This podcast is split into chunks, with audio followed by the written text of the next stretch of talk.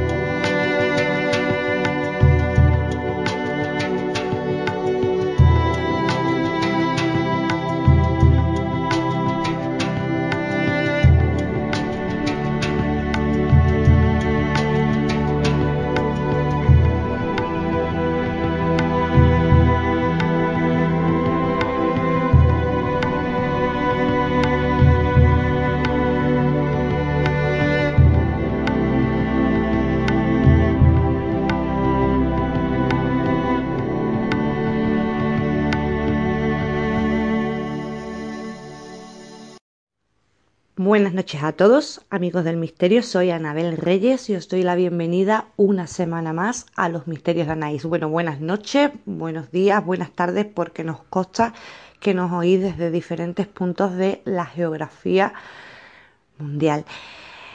Esta semana mmm, tenemos un programa para mí un poquito especial porque vamos a tener con nosotros a Eduardo Pereira, director y presentador de la Cuarta Esfera Radio que vendrá a hablarnos un poquito sobre leyendas gallegas, leyendas que no son muy conocidas y, de procesiones de almas.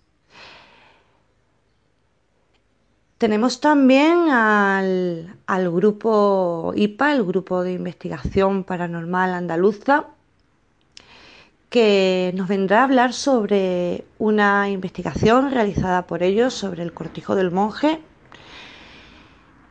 y que además no, nos han cedido pues una serie de, psicofonías que compartiremos a lo largo de, del programa. La semana pasada lanzamos un llamamiento solidario, no sé si recordaréis a Javier, el niño de 12 años con síndrome de Down que necesitaba unos psicólogos y, unas, terapias porque bueno, los padres no podrían hacer ahora mismo eh, frente a, esos costes, ya que la crisis pues, nos ha tocado el bolsillo un poquito a, a todos. Esta noche tendremos a su mamá, a Ana, que viene a hablarnos un poquito de, de Javier, viene a exponernos un poquito su caso y hablarnos pues de, de esos niños con síndrome de Down que como ella bien dice no son niños especiales no, no os voy a adelantar más para que, que estéis pendientes a, a, la intervención de, de, esa mamá que tanta ayuda necesita para, para ese niño. Vosotros sabéis que en este programa nunca se pide nada, que para que yo pida algo es porque eh, he investigado, me he interesado en el caso y veo que, que es una persona que realmente lo necesita, que no pide como hacen otras muchas, eh, por pedir, no.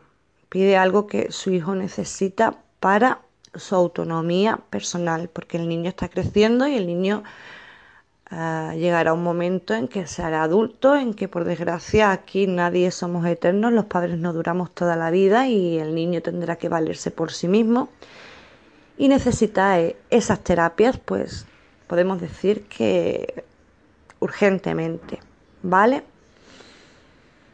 Así que nada, yo pido que si alguno de, de los que nos oís por los diferentes canales, no solo en, mi canal de iVoox, sino en, el canal Misterios de iVoox o en alguna de las otras plataformas que difunden eh, el programa, que si hay alguien por ahí que pueda ayudar a este niño, que lo haga. Que no se está pidiendo ni, ni siquiera, ni tan siquiera dinero se está pidiendo simplemente que un especialista, una persona, eh, un fisioterapeuta, un, un psicólogo eh, que tenga buen corazón, ¿sabes? Que haga un hueco en la agenda, que no cobre esos 50 euros que suelen cobrar esa, valer esas terapias y que, que ayude un poquito a ver si hay un poquito de suerte y podemos conseguir algo para, Javier. Ese es mi, eh, mi, mayor interés en el programa de, esta noche. No me interesa tanto las escuchas que tenga el programa como la calidad eh, de las personas que puedan llegar a oírlo, la calidad humana de las personas. Eh, bueno, y como no, también tendremos la hora 1564, nuestra sección habitual en la que hablaremos del punto 18 de mi idea de Morfeo de Gea, donde eh, hablaremos sobre la libertad de culto. No os entretengo más, os dejo con la sintonía del programa y damos comienzo al programa de esta noche.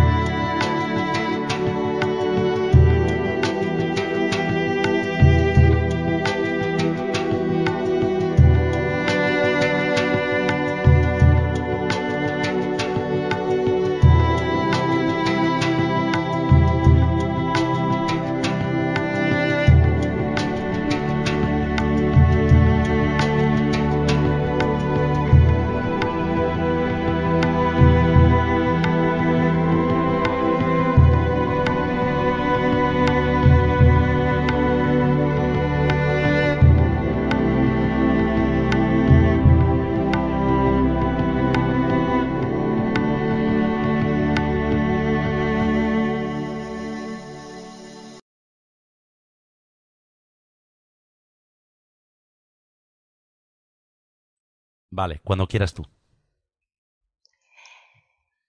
Tras el sumario vamos a dar Tras el sumario vamos a dar comienzo al programa de esta noche.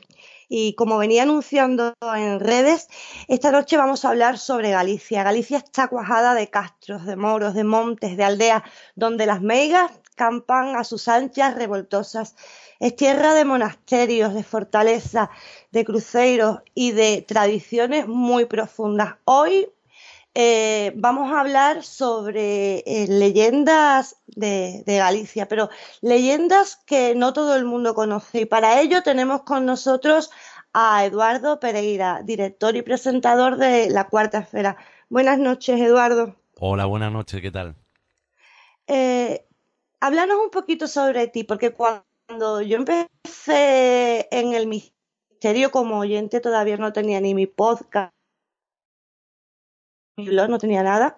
Eh, yo te escuchaba a ti a través del despertar del cementerio. Primero estuviste en el despertar del cementerio, después eh, ahora tienes la cuarta esfera. Háblanos un poquito sobre ti, el tiempo que llevas dedicado al misterio y, qué, es lo, qué son las cosillas que tú haces. Bueno, pues mira, eh, yo llevo dedicado al misterio desde, yo creo que desde toda la vida, ¿no? Siempre me gustó, es algo que me apasionaba y sobre todo, pues desde el año 93, que es cuando coge más fuerza y más interés por mi parte, porque me sucede algo en un cuartel militar y, a raíz de eso, pues empiezo a, a indagar, ¿no? Sobre ese tema, sobre lo que había ocurrido en, ese sitio y empiezo a preocuparme por todo lo que desconozco y a interesarme por todos esos temas que muchas personas tachan como, em, como unos temas eh, eh, frikis, ¿no? Como, como que estamos un poco locos. Y es a partir de ahí, bueno, es cierto, ¿no? Que, que nos tratan así. Y es a partir de ahí que hay que vivirlo, ¿no? Siempre hay que vivirlo. Y a partir de ahí, pues, eh, mm, con los años, bueno, la vida te lleva por un montón de caminos diferentes, hasta que un día, pues, se tropieza conmigo la idea de hacer un podcast y, y digo, bueno, pues, ¿de qué voy a hablar? Pues de misterio. Nace el despertar del cementerio, que para mí fue la, la gran creación, ¿no? Y, y a raíz de eso, pues, me empiezo a rodear de, de un buen equipo y mm, años más tarde mm, damos el cambio a la cuarta esfera porque creemos que ya el despertar del cementerio eh, ya tiene que evolucionar, ¿no? Y ya tenemos, ya que estamos despiertos, pues que vamos a empezar a, a viajar ya en, en todo lo que es este mundo tan, tan grande, ¿no? Y tan inspirador como es todo lo que desconocemos y todo lo que queremos compartir con la gente y eso y que y que ahora pues lo dedicamos a eso no la, la cuarta esfera todos los viernes y, y, ya se hace en radio claro actualmente emitimos en muchas radios FM en toda España en, en Estados Unidos sí también. en muchísimas emisoras sí también lo hacemos en Estados Unidos en Perú en Colombia en México y espero que siga creciendo y que sea como una bola no como algo que yo soñé de niño que me gustaba ya la radio no eh, y, y, yo soñaba que cuando yo hablaba pues me escuchaban miles de personas, ¿no? Y ahora mismo pues gracias a Dios yo creo que soy de esas personas que puedo decir que tuvo mucha suerte y, y que se cruzaron por ella también personas que le ayudaron a que ese sueño se cumpliera. Esta noche vienes a hablarnos de, de leyendas. Empieza por la, por la que a ti más, más te impacte, Eduardo. Hombre, a mí sin duda eh, bueno, tú sabes que en Galicia hay muchísimas leyendas, ¿no? Y que normalmente y por regla general siempre la leyenda por excelencia es la Santa Compaña, ¿no? Porque, claro, una procesión de ánimas eh, suele asustar mucho, ¿no? Imagínate en un cruce de caminos. De hecho, yo creo que antes, fuera de antena, yo te comentaba a ti que sí. cuando era niño eh, creí verla, ¿no? Estábamos eh, en una noche de San Juan eh, normalmente aquí se hacen las hogueras, se, se celebra con los vecinos esa noche de brujas, la noche de Meigas, ¿no? Como decías tú al principio, Galicia, tierra de Meigas. Y yo me voy con unos amigos, nos vamos hacia, eh, hacia un barrio donde estaban haciendo una sardinada, que es muy común aquí también hacer la sardinada y compartirla. Y de repente, pues vemos una comitiva en un cruce de caminos y en ese momento, claro, tú sabes que aquí se dice que hagas un círculo, que te metas dentro, que mires al suelo y que reces. Yo la verdad es que no me paré a rezar, ni siquiera me paré a pensar en qué tenía que hacer. Lo que hice fue utilizar lo que, lo que, en, que por aquel entonces era nuevo, ¿no? Que eran mis piernas. Y nos, nos echamos a correr y vamos, dejamos atrás aquella comitiva sin saber realmente si era o no era, ¿no? La Santa Compañía. Pero Además de la Pero Santa... erais un grupo de niños, ¿no, Eduardo? Y lo visteis todos, ¿no? Claro, éramos como 10, 15 niños y todos lo vimos. O sea, aquello era... Algo era. Claro, tú, tú imagínate, ¿no? El, el, que menos corría era Spiri González, ¿no? De todos los que estábamos allí. Entonces, bueno, eh, esta digamos que es la, la reina, ¿no? De las leyendas de Galicia en cuanto a, a procesiones, ¿no? Nocturnas. Sin embargo, la que es muy desconocida es la procesión, la procesión de Sas con X, que es muy similar a la Santa Compaña, pero la diferencia es que en este caso eh, se trata de almas de personas que todavía están vivas.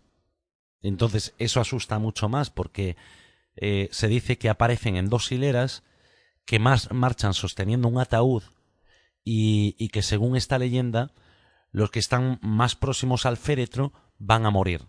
Es decir, que tú podrías perfectamente estar, imagínate que tú vas caminando o vas en tu coche y de repente por la noche a las 2, 3 de la madrugada te encuentras una comitiva en la que tú reconoces a varias personas de las que están allí. Bueno, y que puedes estar tú mismo en la procesión. Exactamente, exacto. Puedes estar portando el féretro y sabes que mm. a partir de ahí empieza a contar para atrás porque, según la leyenda, estás próximo a morir. Exactamente, el que, el que más cerca esté del, del féretro, pues es el que la, tiene las horas contadas, ¿no? Entonces, este caso, bueno, yo sí que es cierto que algún testimonio nos comentó que lo había visto, al igual que también existen procesiones de niños o misas nocturnas de ánimas, ¿no? Que tampoco se habla mucho de ello, pero que sí también no hace mucho tiempo en Lugo me comentaban tres hermanas que ellas habían vivido una de esas misas, ¿no? Que eh, las llamaron por teléfono porque su madre estaba ingresada en el hospital y estaba muy malita, eh, fueron allí al hospital y en el camino se encontraron en una capilla, porque bueno, decir que en Galicia hay, capillas por todos lados, ¿no? Y que en el medio del monte, pues te puedes encontrar una capilla y, que en este caso, pues eran, no sé, las tres, cuatro de la madrugada y ven que en la capilla hay luz y que, y que está abierta. Entonces paran con la idea de pedir por su madre, ¿no? Eh, era la idea que ellas llevaban y paran y se encuentran que allí, pues que estaban almas. Era una, una misa de almas. Y sí grabaron el audio porque ver no se miraba nada, ¿no? Pero sí que se escuchaba. Y hombre, en principio eh, es de los, para mí es de los casos más eh, que más me llaman la atención ¿no? de, todo esto, porque sí, la Santa Compañía es algo que ya está muy hablado, ¿no? Que muchas personas pues dicen haberla visto. Sin embargo, esto era algo, es algo que me sorprendió, porque no había escuchado nunca este tipo de, de mm, apariciones, ¿no? De, de, almas. Es que las, las leyendas que traes esta noche son bastante rebuscadas, porque he de decir que estando hablando en off, me ha dicho, me ha pasado lo que es eh, la lista con, la, con las leyendas y, no me sonaba ninguna. Y mira que yo el tema de leyendas lo controlo y la verdad es que me ha sorprendido un poquito. Así que cuéntanos otra, Eduardo. Bueno, pues mira, eh, te voy a hablar de la leyenda que mm, esto ya es en Monforte de Lemos. Esto es un pueblo que está en Lugo.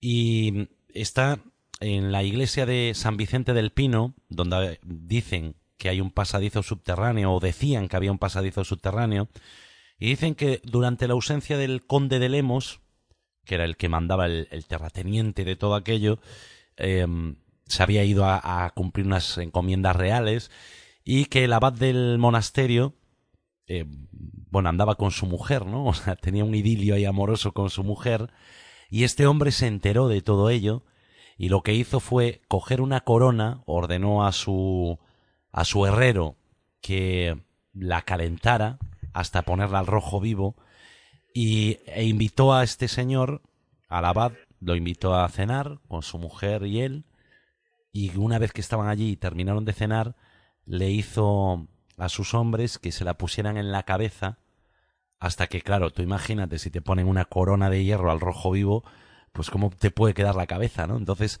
le provocaron la muerte y dicen que a partir de entonces, pues que ese señor se pasea por allí, ¿no? Y que esa corona, bueno, esa corona existe, ¿no? Esa corona puedes ir allí y puedes verla, porque aquello actualmente pues es un lugar que tú puedes ir a visitar y esa corona sigue estando allí.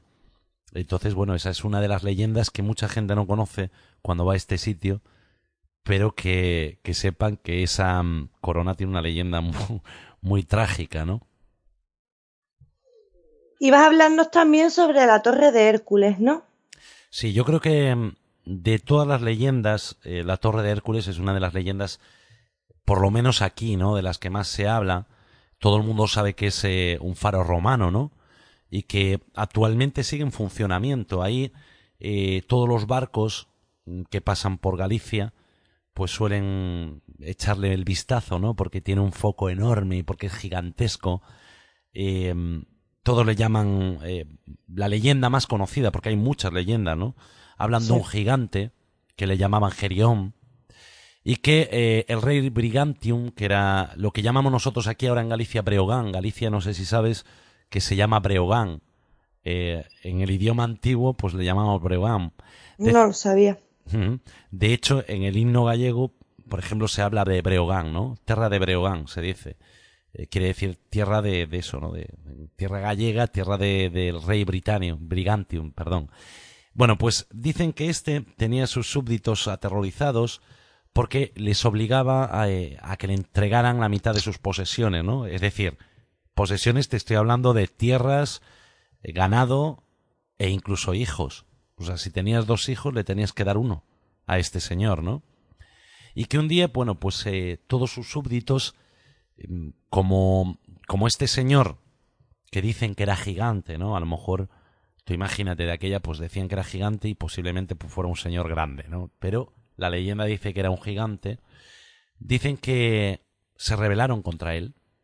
Decidieron que, que no iban a, a, volver a entregarle, por lo menos a sus hijos, ¿no? No les importaba a lo mejor tanto el ganado o tanto las cosechas, por eso se habían conformado, claro pero en el momento en el que este señor también les pide a sus hijos, a sus mujeres, o sea, lo quería todo a media, ¿no?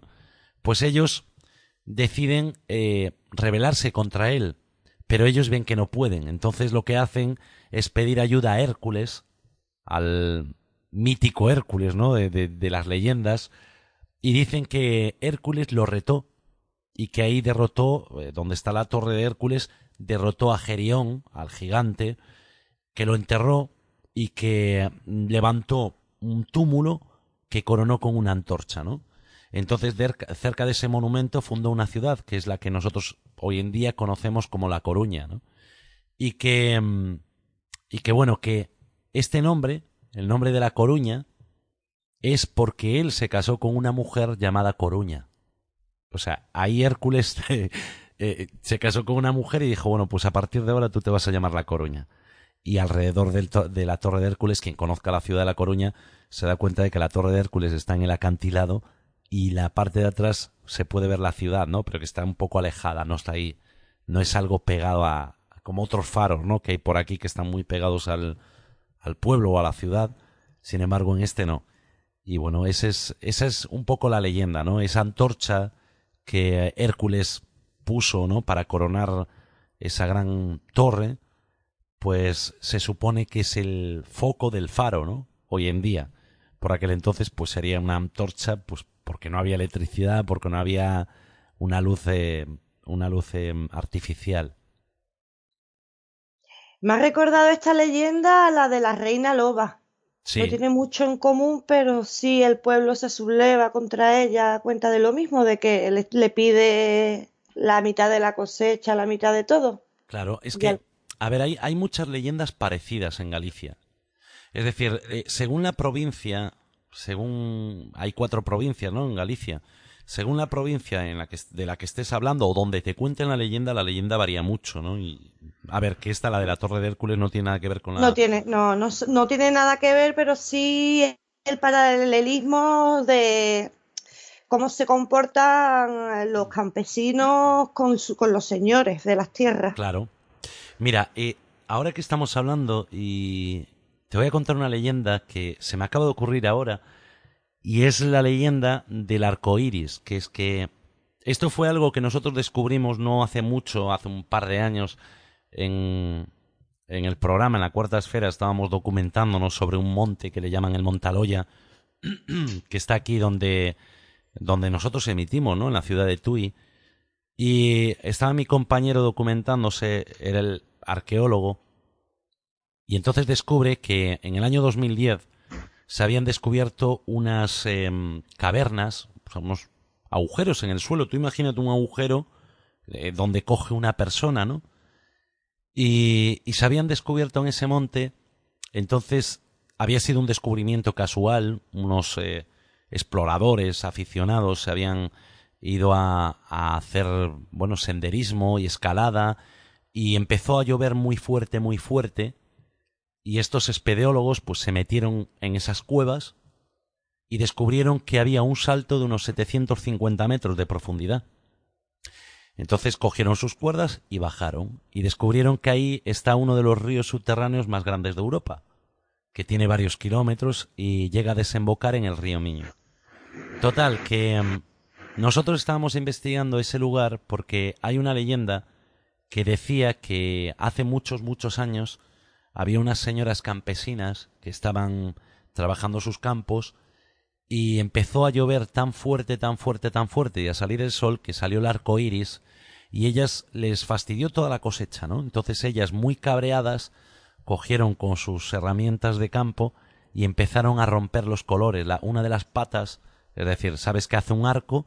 Pues uno de los laterales empezaron a romperle color por color hasta que el arco iris se cayó encima de ese monte y provocó un terremoto, y ese terremoto enterró un río enorme, que era el que regaba todo eso, ¿no? Esto es una leyenda que tiene miles de años. Y mm, claro, para nosotros la sorpresa fue cuando nosotros descubrimos que esa expedición, en el año 2010, o sea, hace nada, había descubierto esa tierra subterránea, la leyenda seguía, eh, poco antes de descubrirse todo eso, porque decían que a partir de ahí la tierra de vez en cuando se tragaba a todo aquel que iba paseando por ella. Y cuando estos espeleólogos llegan abajo se encuentran muchos cadáveres de ganado, porque claro, se caían en esos agujeros. Y a partir de ahí, bueno, pues eh, una curiosidad es que eh, la tierra que se, o sea, las piedras que se encontraron abajo son eh, muy, muy, muy parecidas a las que existen en Marte y actualmente, bueno, se está investigando y de hecho hay un equipo norteamericano de científicos estudiando de la NASA, estudiando ese sitio. Y es, es muy curioso, ¿no? Una leyenda que a lo mejor no es tan leyenda, ¿no? A lo mejor es algo real. Es que todas las leyendas tienen algo de real, por eso me gustan a mí tanto, porque aunque parecen que cuentos, tú las lees o las escuchas escuchas una narración de una leyenda y parece que te están contando un cuento, pero realmente algo de verdad siempre guarda. Sí, yo creo, yo creo que algo siempre, siempre tiene ahí, ¿sabes? Dime, dime. Es la magia que que es la magia que tienen las leyendas. No sé, no sé por qué. Siempre han sido mi debilidad dentro del mundo del misterio lo que es el tema leyenda y la crónica negra. No tiene nada que ver una cosa con la otra, pero son las dos cosas que más, más me gustan a mí del misterio. Eh, tenías otra leyenda más, ¿verdad, Eduardo? Sí, mira, yo, em, bueno, aquí eh, sobre, em, sobre piedras, sobre montes, yo creo que se basan en el 80% ¿no? de las leyendas que existen en Galicia. Y hay eh, una leyenda, por ejemplo, que es, es, muy cortita, ¿no? Pero es aquí muy cerca de donde yo vivo, que es la Paralaya, que es el, piedra de piedra, ¿no? Y que es un monte que está en el pueblo de Moraña, de Moaña, perdón, eh, donde, según se comenta, pues hay una cueva que está totalmente llena de tesoros, ¿no? Con pasadizos subterráneos, eh, que todos ellos desembocan al mar. Y es curioso también porque esto, después te explico el por qué, esto tiene también algo de realidad, ¿no? Y dicen, bueno, que cuando eh, cae la noche de San Juan, que aquí es la noche por excelencia en Galicia, que yo invito a todos a que vengan aquí y lo vean, porque es es de película, ¿no? Es una noche mágica para nosotros. Bueno, pues que ahí es la noche idónea para encontrar ese botín, porque durante esa noche, pero solo esa noche al año, salen unas mujeres que le llaman las mouras, que mm, en castellano serían mujeres encantadas, mujeres mágicas, ¿no? Y que salen a lavar y a peinar sus cabellos. Se van a la, playa, ¿no? A lavar sus cabellos. Entonces, Em, antiguamente se contaba que muchos marineros en la noche de San Juan pues se pasaban toda la noche esperando a ver si salían para poder entrar y coger ellas, o sea, para ver la entrada, ¿no? Eh, porque dice que se abre de repente y, poder coger ellos los tesoros, ¿no? Como los, los que buscaban pues a los piratas o los que buscaban los tesoros, ¿no? En, en aquellos años busca tesoros o no sé cómo lo llaman, cazatesoros. Pues estos marineros hacían eso, ¿no? Esperaban en la playa eh, a que se abrieran esas, digamos, puertas, por llamarle de, algún, de alguna manera, y salieran las mujeres mouras. Entonces ellos, mientras ellas lavaban el cabello, entraban, cogían el, el botín, pues unas piezas de oro, lo que fuera, y se escapaban, ¿no? Porque el que se quedara dentro, si las mujeres lo miraban, se metían, se cerraba y allí se moría. Y al año siguiente, pues ya no estaba. Entonces, esto tiene mucho que ver también con la realidad, porque yo recuerdo haber estado por esa zona y, eh, y habernos metido en una especie de cuevas donde, bueno, se hablaba también de que, de que podía haber tesoros y que podía haber este tipo de mujeres, ¿no? Mágicas y tal. Y, y recuerdo que ahí, ahí precisamente en una de esas playas, es donde se ejecutó, bueno, donde se dice que se, mm, se ejecutó, no, donde se descubrió, por decirlo de alguna manera, la primera bruja que está, que está documentada de la historia, ¿no? Que es María Solino que era una, bueno, no sé si sabes que era una señora que se enfrentó a los turcos cuando invadieron Galicia y dio muerte a uno de los piratas colgando su cabeza en un mástil. o sea, que la señora era muy, vamos, de, armas cuidado, vamos, una señora de cuidado. que, que por cierto nunca apareció eh, su cadáver. Sí que hay, bueno, hay quien dice que está en alguna de las zonas donde yo te digo, ¿no? De, por ahí, de esas playas. Hay otros que dicen que nunca fue ajusticiada, que al final, como tenía mucho dinero, pues no fue ajusticiada y hay otros que dicen pues que como tenía un poder enorme no fueron capaces de hacerle daño. Eso ya es entra dentro de la leyenda, ¿no? Ahora que has tocado el tema del mar, Eduardo, hay muchísimas leyendas de sirenas en la parte de Galicia, cosa que en otros puntos de España no no hay. Sí, pero yo, a ver, yo creo que mm, las leyendas que hablan de sirenas que están más relacionadas porque Galicia, por ejemplo, tiene la flota pesquera más grande del mundo. Entonces, claro, aquí todo el mundo es marino, ¿no? O sea, aquí siempre conoces un marino, estés por donde estés, y sobre todo por la costa, ¿no? Por la zona de la costa, yo que sé, Moaña, que es este pueblo, Cangas, de Domorrazo, eh, Marín. Lo que sí te puedo decir es que hace muy pocos días yo estuve hablando con un señor que me comentaba que él había visto una sirena. Y yo le decía, bueno, a ver, cuéntame eso, ¿no? Porque claro, te, te cuesta un poco asimilarlo, ¿no? Y dices tú, bueno, a ver, cuéntame cómo era la sirena, si era una mujer guapa, guapa, guapa y le llamas sirena o si era realmente una mujer pez.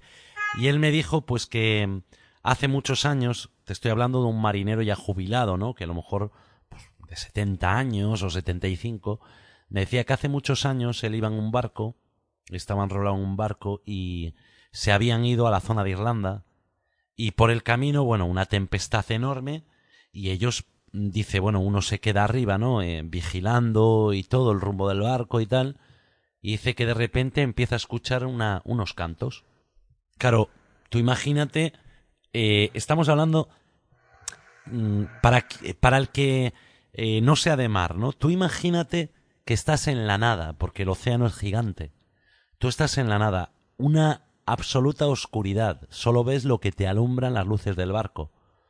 Y que tú estés escuchando una música, ¿no? Que realmente dices, bueno, ¿de dónde viene esta música? Porque aquí no hay tierra. Aquí no hay nadie más que eran 24 marineros y él. Eso asusta, ¿eh? Porque yo estaba en barco de noche y yo me escucho eso y yo me hubiera asustado. Claro, y más cuando estás en un sitio. A ver, eh, una cosa es estar, por ejemplo, nosotros, ¿no? Por aquí, por la ría, que dice, bueno, si me caigo a uno, dos o tres kilómetros, tengo la costa. Pero es que ahí estamos hablando de, a lo mejor estás, yo que sé, a 500 millas, o sea, a mil kilómetros, a, no sé, a muchos kilómetros de, de, la, de la tierra, ¿no? O sea, que sabes que si te caes ahí, adiós, ¿no? Para siempre.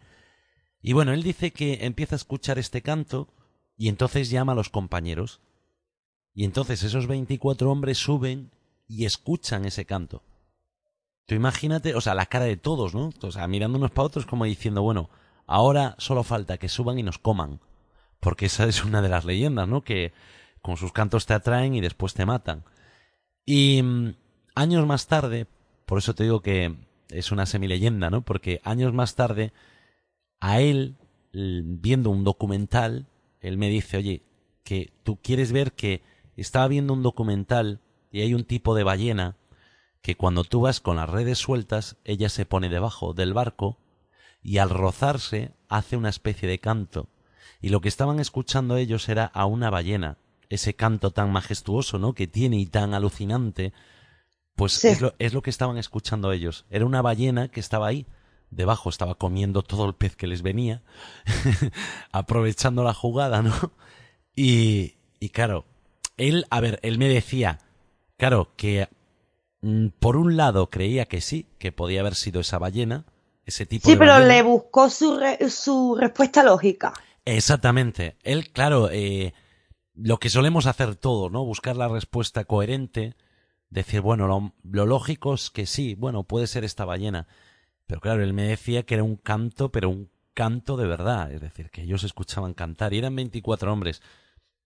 Pudo ser, pudo ser eh, una ballena, pero quién sabe, ¿no? A lo mejor existen las, las sirenas. Nos quedaba alguna que otra leyenda más, ¿no, Eduardo? Sí, mira, eh, te voy, a, te voy a contar. Hay una leyenda que también es muy poco conocida y que dicen que cuando Santiago de Compostela, bueno, cuando Santiago, el Santiago de Compostela, me refiero al, Santiago Apóstol, eh, eh, llegó a, a, Santiago, hubo un brujo que quiso ir a matarlo. Esto es algo que, la gente puede ir a comprobar. ¿eh? Bueno, eh, en ese momento este brujo coge billete, digamos, de alguna manera, ¿no? Coge billete para Galicia y se va a la iglesia, o sea, a la catedral, lo que nosotros hoy conocemos como la Catedral de Santiago de Compostela. Cuando entra, dicen que un rayo lo parte al medio, justo en la puerta, en la entrada. Hoy en día, eh, lo que la gente no sabe es que debajo de la primera piedra que tú pisas cuando tú entras en la Catedral de Santiago está el primer brujo de la historia el primer mago, ¿no? Un mago negro. Eh, la prueba la tienen en que si ven la primera piedra está partida al, al, medio y ahí pone su nombre tallado. O sea, es, es una leyenda, a lo mejor, no sé, igual es un sacerdote, ¿no? Que murió, pero la leyenda dice que eso era un, un hombre que, que quería matar a Santiago porque era un mago negro, ¿no? Y que un rayo desde el cielo supuestamente enviado por Dios, lo, lo partió a la mitad. Y eso sí que hay constancia, ¿no? De que ahí murió un señor partido por un rayo al medio. ¿Verdad o mentira? Las leyendas siempre, lo que decíamos antes, ¿no? Siempre tienen una, su parte real, ¿no? ¿Y nos queda alguna más, Eduardo? Porque ya yo he perdido la cuenta. bueno, mira, si quieres finalizamos... A ver, te, te podía hablar de, de alguna otra de Santiago, pero mira, eh, prefiero terminar pues hablándote de una que me queda muy cerca, que es aquí en Vigo, a, a nada, a diez minutos de donde yo estoy, y que habla de, de un herrero, el herrero de Castrelos, que mm, el hombre, bueno, era, era de estos señores que están muy obsesionados y aferrados a su trabajo, ¿no? Y que no paran de trabajar, que no paran de trabajar, y que eh, todo eso conlleva a que durante toda su juventud no se fija ni en una moza, ¿sabes? En aquella época. O sea, el hombre era de estos señores que, que obcecaban el trabajo y quería ser el, el, mejor herrero del mundo. Entonces, bueno, él eh, construía, construía armas, construía armaduras, construía de todo. Y un día ya, cuando ya era viejillo, pues le echa el ojo a una señora. Y, y se enamoró de ella, pero es que esta señora era mucho más joven que él. Y él, claro, la obsequiaba, le regalaba joyas, le regalaba, porque él, claro, había hecho mucho dinero, ¿no? Dedicando toda su vida a trabajar y no a disfrutar, pues él había sido el típico, lo que llamamos huraño, ¿no? Sí, usurero, un poquito usurero. exactamente, era un muy usurero. Entonces, bueno, eh, la chica pues no le hacía caso, porque claro, miraba que era un señor mucho mayor que, que ella, o sea, que él, sí, que ella. Y, y nada, hasta que al final el hombre pues decide secuestrarla y se la lleva. La señora, la, la chica esta era muy religiosa, ¿no? Bueno, por aquel entonces yo creo que casi todos eran, eran muy religiosos, ¿no?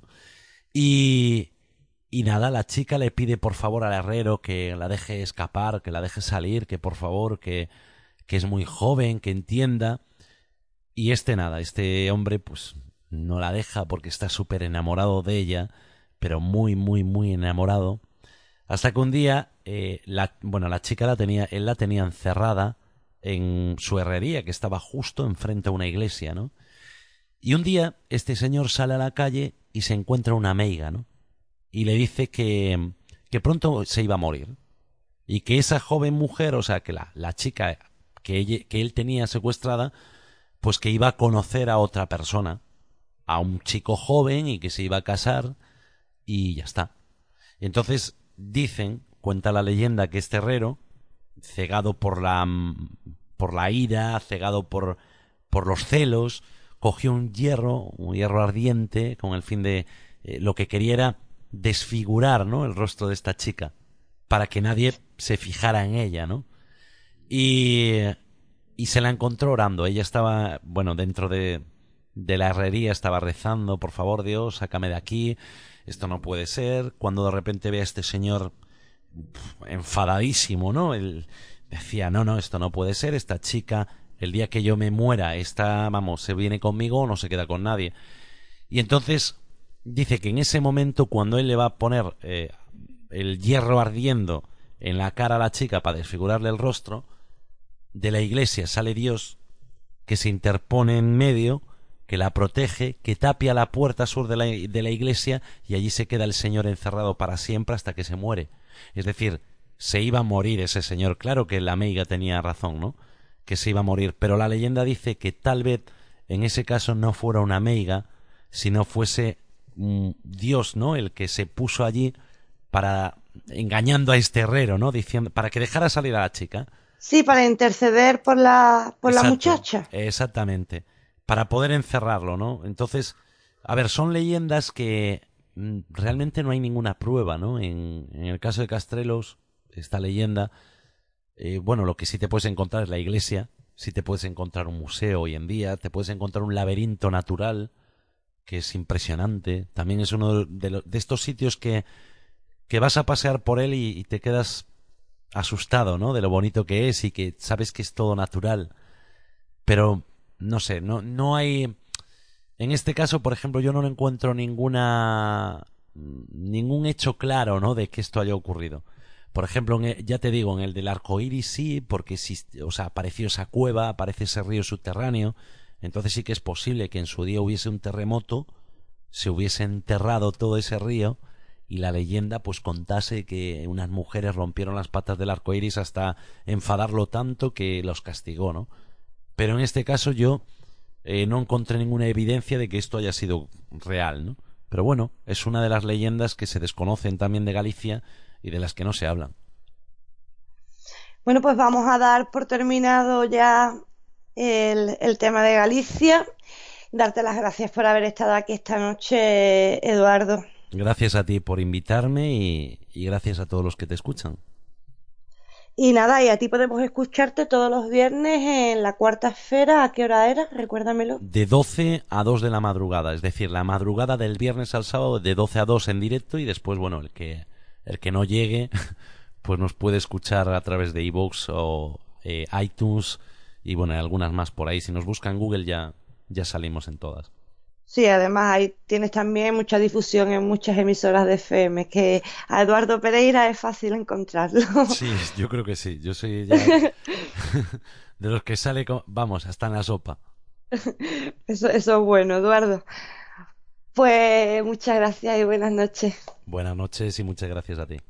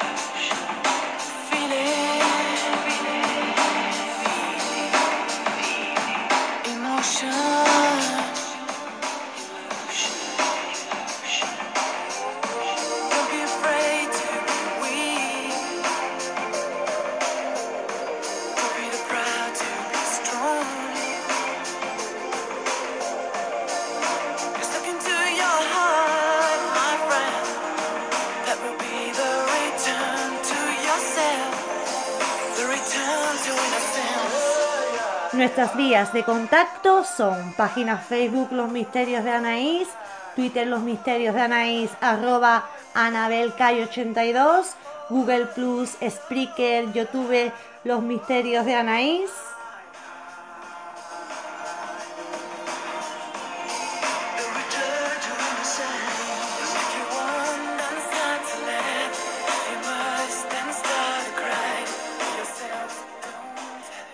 Además, siempre podéis encontrarme en mi blog anareyesite.wordpress.com.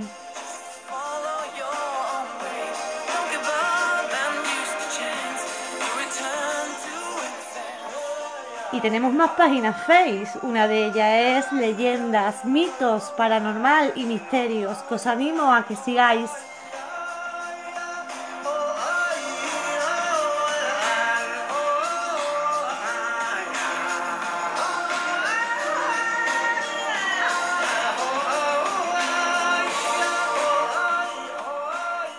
Además, tenemos muchos grupos. Tenemos Conspiraciones 3.0, Los Misterios de Anaís en mayúsculas, que es más grande. Los Misterios de Anaís en minúscula, que es más pequeño. Tenemos Despertar Conciencia. Tenemos Expedientes Misterios. Tenemos leyendas, misterios y leyendas del mundo, leyendas y misterios del mundo. ¿Os parece poco?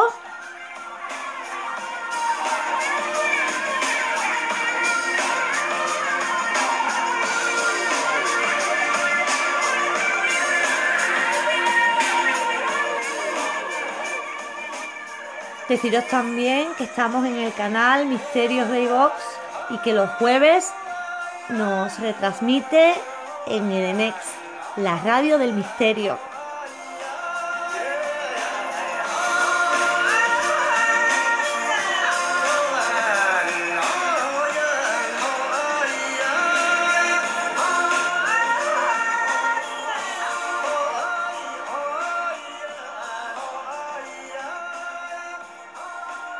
Los jueves me podéis escuchar en mi sección de leyendas históricas en el programa Ciencia y Más Allá de Radio Cantillana en el 107.7.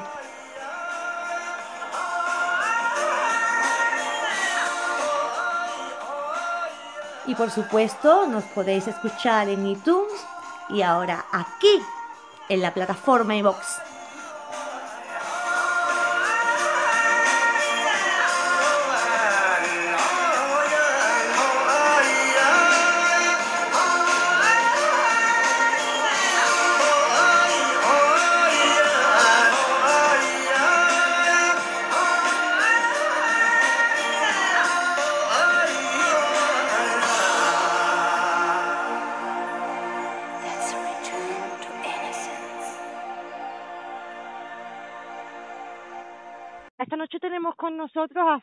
A Fran Escamilla, que vendrá a contarnos una de, sus investigaciones.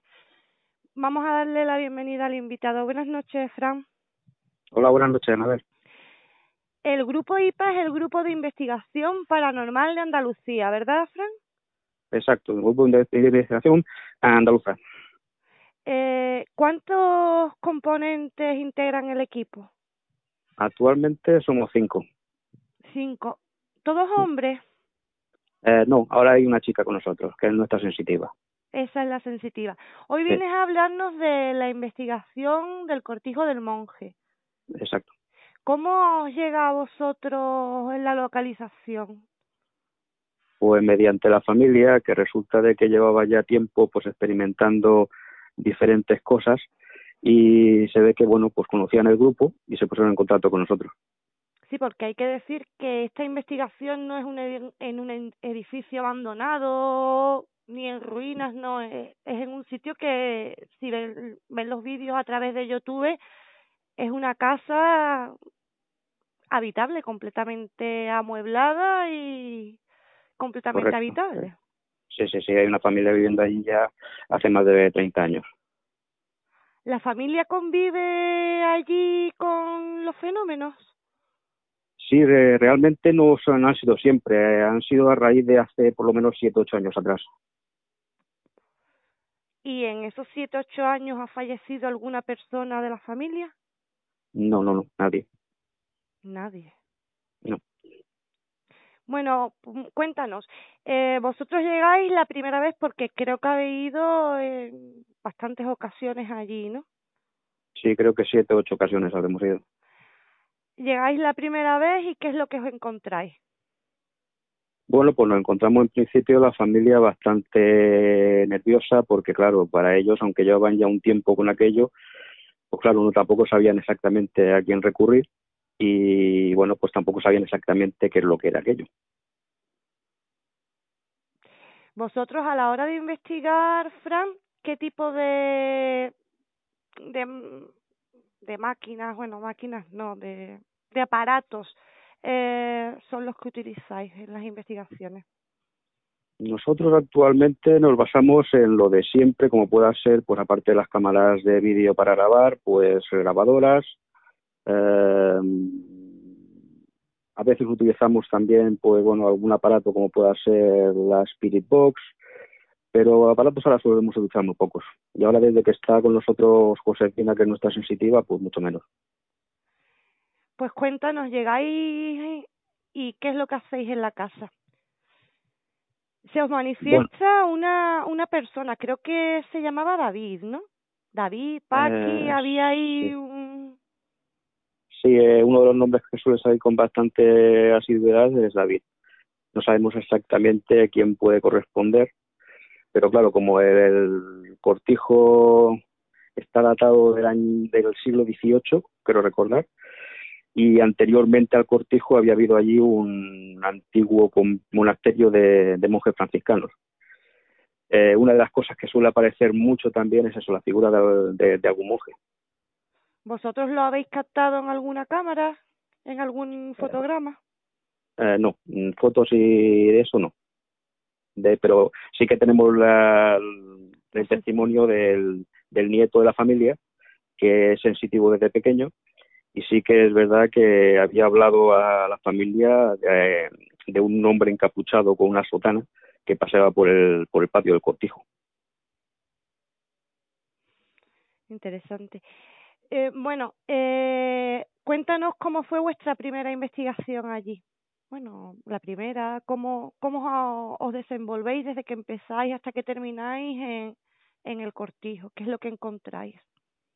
La primera investigación, la verdad que en un principio mm, no se manifestaron y estuvimos bastante rato que no prácticamente no, no sentíamos absolutamente nada y está bastante calmada la cosa. Y resulta de que fue casualidad de que casi al término, cuando teníamos casi llegada por terminada la investigación, pues eh, se nos ocurrió de investigar en una de las habitaciones que nos quedaba, que no hemos hecho ningún tipo de prueba, eh, pusimos una cámara con visión nocturna, nos quedemos todos allí en silencio y haciendo una, tanda de preguntas.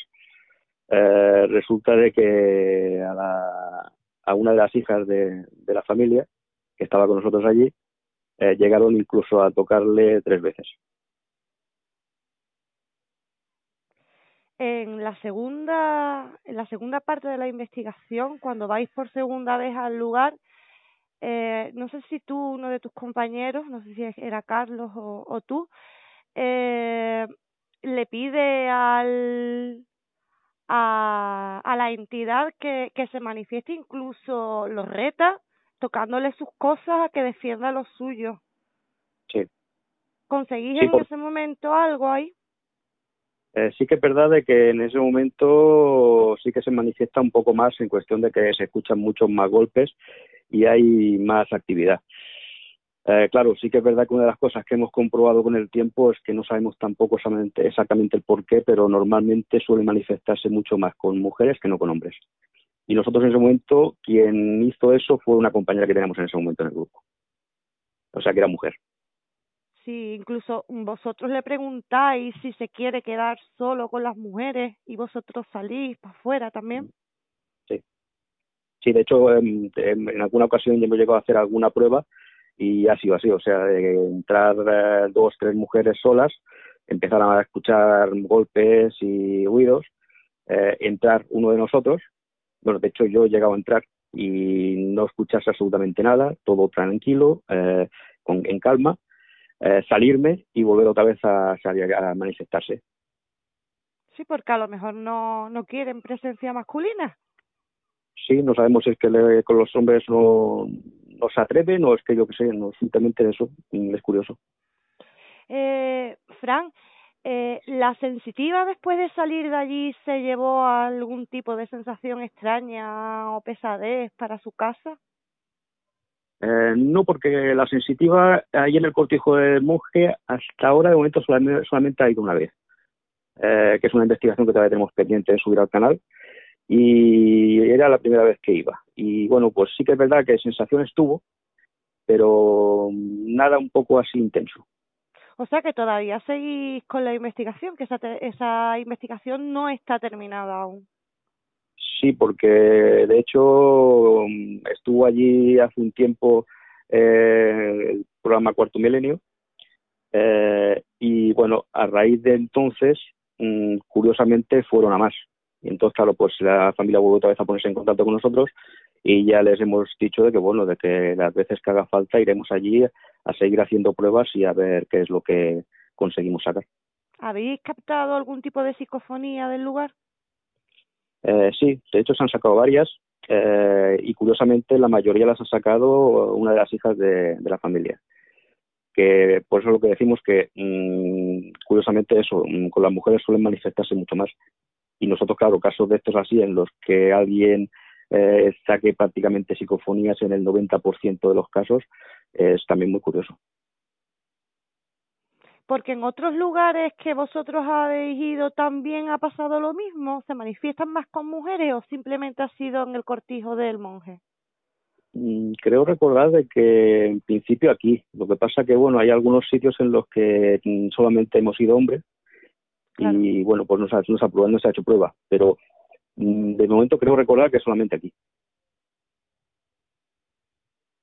Y cuenta, cuéntanos un poquito la investigación. Mm, bueno, pues eh, nosotros, eh, aparte de hacer por las típicas rondas de preguntas que podemos hacer con, con grabadora eh, o con Spiritbox, también solemos hacer también prueba de aislamiento.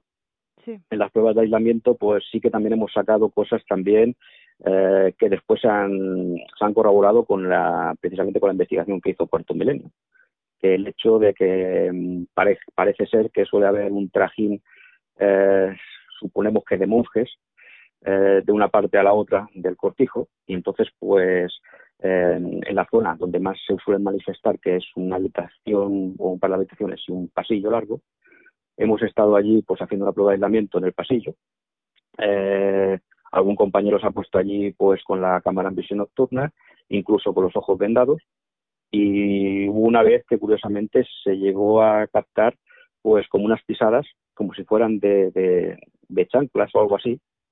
Y eso es lo que corroboramos con el con Cuarto Milenio, en cuestión de que, bueno, también nos decían de que eh, sensitivo de ellos, eh, Aldo Linares, eh, el tema de que, bueno, de que sí, de que parecía que era un trajín de una punta a la otra en cuestión de ir, pues, con las, las pisadas. sí, las, típicas sandalias que llevaban antiguamente los, los monjes. Exacto, los monjes, sí, exacto. La luz roja, lo que es la luz roja, ¿para qué la utilizáis?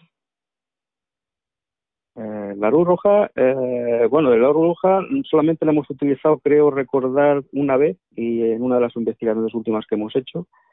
Eh, es otra prueba más. nosotros, en cuestión de utilizar diferente tipo de aparatos y eso, es simplemente pues para eso, para ir pues explorando posibilidades y probando con cosas. En nada en concreto tampoco. Yo pensaba que es que a lo mejor eso atraía algo, ¿sabes? atraía la energía o no sé. No, no, no, simplemente es lo experimentar. Hay gente que lo ha utilizado y nosotros, bueno, pues probamos también. Pero bueno, igual que también hemos utilizado la, eh, la famosa Xbox esta, en la que, bueno, pues también tiene el detector de movimiento, eh, mediante el ordenador, pues poder ver a ver, a ver si hay movimiento de alguna algo en sí. Pero bueno, tampoco nos ha dado resultado. Sí, vosotros pusisteis sensores de movimiento en uno de los dormitorios, también en el pasillo. Sí. curiosamente ahí en el, en el cortijo monje también nos ha llegado a sonar dos veces los detectores, que yo creo que es de los pocos sitios donde nos han sonado. Mm, una vez fue en concreto cuando pasó aquello en la primera investigación, que tocaron a, a la hija de los, de los, de los que habitan allí, de la familia, eh, que fue la última vez, la tercera vez que la tocaron, que ella pues asustada salió corriendo y tal cual fue salir corriendo por una de las, puertas, eh, un detector que habíamos puesto delante mismo de la habitación, eh, sonar. Y uno de los compañeros le pareció mm, ver como una sombra por la pared. Y la segunda vez que sonó un detector fue una vez que se quedaron los compañeros allí eh, a dormir después de la investigación para por la mañana volverse a Málaga. Y a las seis de la mañana, creo recordar, eh, como si fuera un despertador, sonó uno de los detectores que tenían puesto en el, pasillo este. Mm, Fran, eh, cuando vosotros decidís ir, ir al lugar, me imagino que antes de meteros allí por la noche hacéis una, una ronda durante el día, ¿no? Para ver cómo está, cómo está el lugar, ¿no? Eh, sí, sí, normalmente solemos hacer no solamente para coger recursos, para hacer después los vídeos, sino también para eso. Sobre todo si vamos a sitios que están pues abandonados. Eh, siempre tienes que estar mirando, por pues eso, cómo están los techos, cómo está el suelo, eh, todo en general. Sí, para descartar también después mm, una posible contaminación en los audios, ¿no? Sí, claro, también, también hay que comprobarlo todo. Eh, ¿Conseguiste en algún momento que la entidad o las entidades que hay en el cortijo eh, os manifestaran algo, os pidieran algo? Mm, de hecho, eh, no, siempre ha habido, bueno, siempre no, algunas veces han habido contestaciones a las preguntas, pero la mayoría de casos siempre ha sido, como ha sido, la mayoría de veces se han manifestado mujeres, eh, la mayoría de veces ha sido siempre el tema de echar eh, vete, eh, cosas así. Eh, pero en comunicarnos algo en sí no. Es curioso que en casi todas las investigaciones siempre sale el vete. Como ellos no quieren que invadan su terreno, su espacio. Sí, bueno, de hecho nosotros también nos ha llegado a pasar por lo típico que le suelen pasar a mucha gente, eh, de quedarte sin batería en la cámara, eh, estando totalmente cargada. Mm, nuestra teoría muchas veces también es no solamente que cojan energía para ellos, sino que también es que no quieren que se grabe porque de hecho ya hubo una vez en la que nos quedemos en una de las habitaciones, se quedó sin batería la cámara, estábamos totalmente a oscuras, eh, aprovechemos que teníamos la grabadora y entonces pues hicimos otra prueba más que se nos ocurrió en el momento, que fue empezar a hacer preguntas eh, sin nada. Y entonces, claro, no está grabado porque la grabadora no, o sea, la, la, la videocámara no funcionaba, no tenía batería. Y la verdad que saquemos muchas cosas. Eh, ruidos, eh, golpes a contestaciones prácticamente lo que estábamos preguntando. Eh, o sea que era curioso porque no estábamos, estábamos en cámara. Sí, bueno, pero aunque no pudisteis recoger los, los fenómenos, pudisteis ser testigos de que, de que ahí sí había actividad paranormal. La, la verdad que sí, que eh, creo que ha sido la vez que más hemos eh, experimentado, incluso nosotros, porque en esa habitación estábamos todos nosotros, más después las dos hijas de, de la familia, y, entonces, claro, pues la mayoría de veces eh, solamente se manifestaban con las mujeres y esta vez también se, manifestaron con nosotros. Fran, ante una cosa así, ante un, una casa o un cortijo ah, que está que tiene este tipo de presencias, ¿qué se puede hacer? ¿Nada? Hombre, es muy complicado porque mm, eh, nosotros a esta familia, por ejemplo, llevamos ya muchas muchas veces intentando pues ayudarlos. Eh, ha venido también, eh, como he dicho antes, cuarto milenio, le dieron recomendaciones por parte de su sensitivo y la verdad que no, no se ha solucionado tampoco nada. y sin embargo tenemos algún caso de otro sitio en el que hemos ido un par de veces y al par de veces pues ha cesado. O sea que no sabemos exactamente mm, el por qué puede o no puede eh, irse. También a lo mejor dependerá de, de la cantidad de energía que haya en el lugar, ¿no? Porque si era un convento de monjes, a lo mejor no hay una entidad, hay muchas y no es lo mismo echar a uno que echar a cuarenta. Bueno, es que claro, allí, aparte de eso, eh, también ha vivido el, el convento, o sea, el, el cortijo este, la época de la famosa Santa Inquisición, en la que también suponemos que debe haber habido también muchas muertes en la zona. Luego también ha pasado el tema de la guerra civil. Eh, de hecho, se encontraron huesos, la familia encontró huesos en, en los aledaños del cortijo, eh, supuestamente eran humanos, eh, pero claro, mm, fue el padre de la familia, de familia que, cuando estaba trabajando con el tractor, en ese momento se asustó, tapó todo y ahí se quedó. Eh, suponemos que ahí pues hay algún tipo de enterramiento, de cementerio o algo, o sea que hay mucho ahí. O sea que ahí todavía os queda muchísimo por, por investigar. Yo creo que sí, yo creo que por desgracia para la familia eh, tendremos que ir más, más veces. Aunque ellos están encantados con nosotros, eso sí. Hombre, yo me, me, imagino que cuando os ven aparecer a ellos, ellos se quedarán más tranquilos también. Sí, no, y que después ya de tanto tiempo ya tenemos mucha confianza. Ellos ya nos tratan como si fuéramos de la familia. Eh, y bueno, y ahora pues eh, desde que estamos yendo nosotros, pues yo creo que están más tranquilos. Bueno, y Fran, eh, aparte del cortijo del monje, ¿ahora estáis inmersos en alguna investigación? Pues hemos hecho un par o tres en estos últimos meses, que aún estamos pendientes de revisar y hacer el montaje y subirlo al canal. Eh, y bueno, tenemos de momento programado a ver si podemos hacer alguna este mes, pero no sabemos todavía exactamente eh, qué es lo que haremos. Para los que quieran seguir al grupo IPA, ¿cómo lo pueden hacer? Pues tenemos el canal de YouTube de Grupo IPA, tenemos también en las redes eh, en Facebook, eh, Instagram y, y Twitter.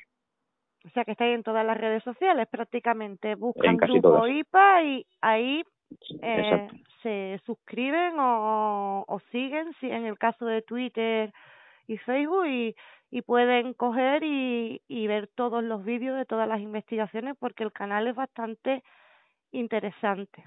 Yo lo recomiendo. Y, mediante los canales para ponerse en contacto con nosotros si necesitan alguna cosa, eh, incluso también me parece que también está puesto nuestro correo electrónico, pues tienen que enviárnoslo para, explicarnos cualquier cosa, preguntarnos algo, cualquier duda que tengan.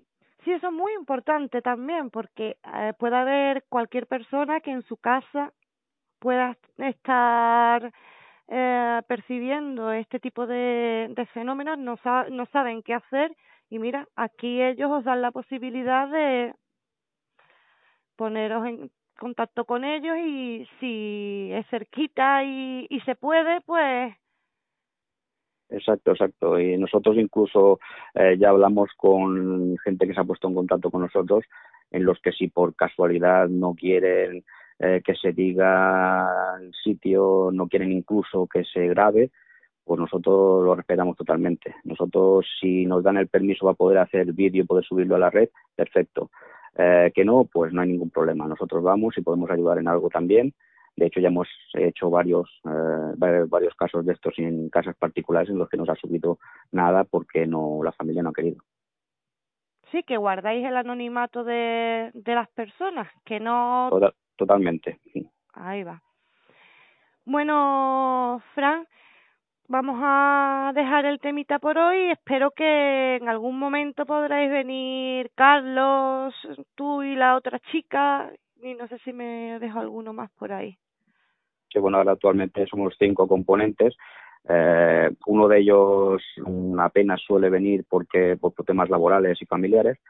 Ahora generalmente siempre solemos estar eh, Carlos, Nietzsche, eh, David, Josefina y yo. Bueno, pues a ver si en algún momento podemos cuadrar y hacer una grabación con, con todos los componentes y si no con todos, con la mayor parte de, de los componentes de, del grupo IPA.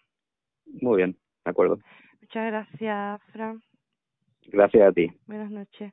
buenas noches.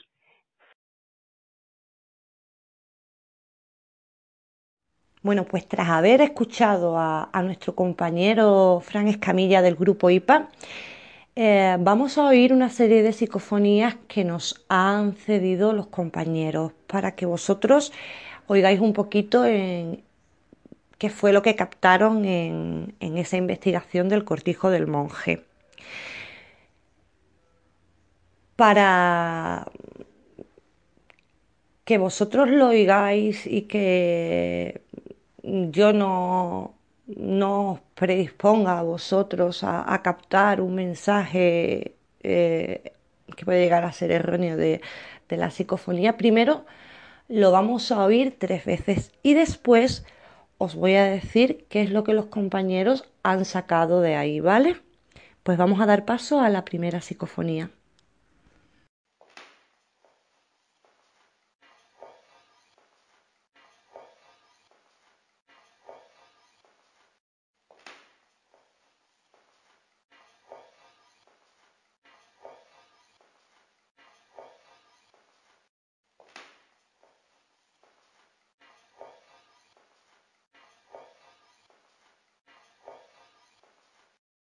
Esta psicofonía fue captada por Carlos mientras estaba grabando con la cámara por el pasillo y lo que registra es el movimiento de, de las entidades. Se escuchan como si fueran pasos. Así que vamos a oír la segunda parafonía.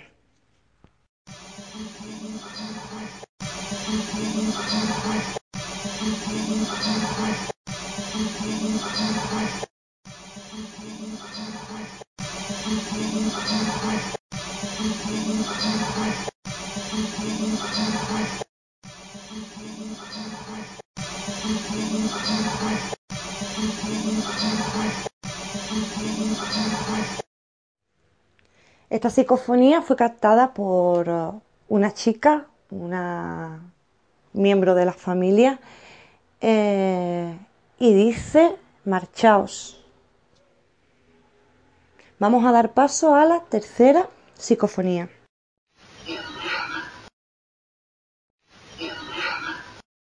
Esta tercera psicofonía también es captada por uno de los miembros de la familia y, y dice quién graba. Interesante. Vamos a dar paso a la cuarta psicofonía.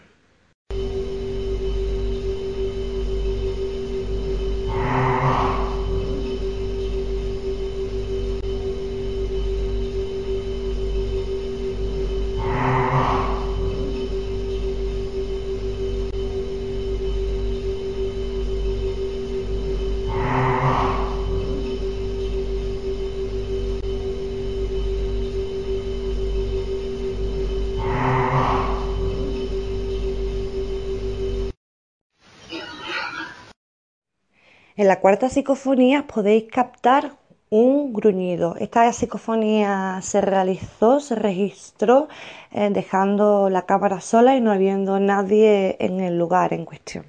Vamos a dar paso ya a la quinta y a la última psicofonía de la noche. ¿Cómo te llamas tú?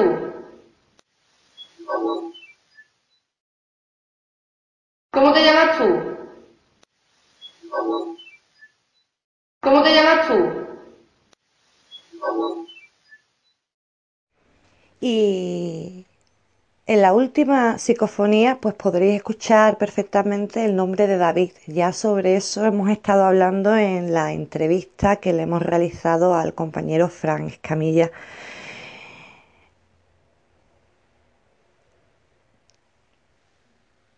Bueno, creo eh, que la investigación ha sido pues bastante interesante.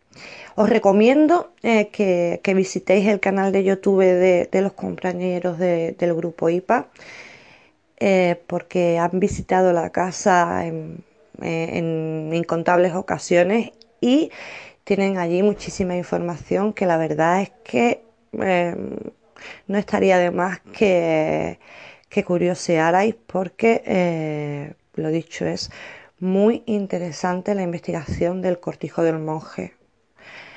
Os animo a que, a que sigáis a los compañeros del grupo de, investigación paranormal andaluza eh, en los canales oficiales de YouTube, de, Facebook, de Instagram y en todas las redes sociales.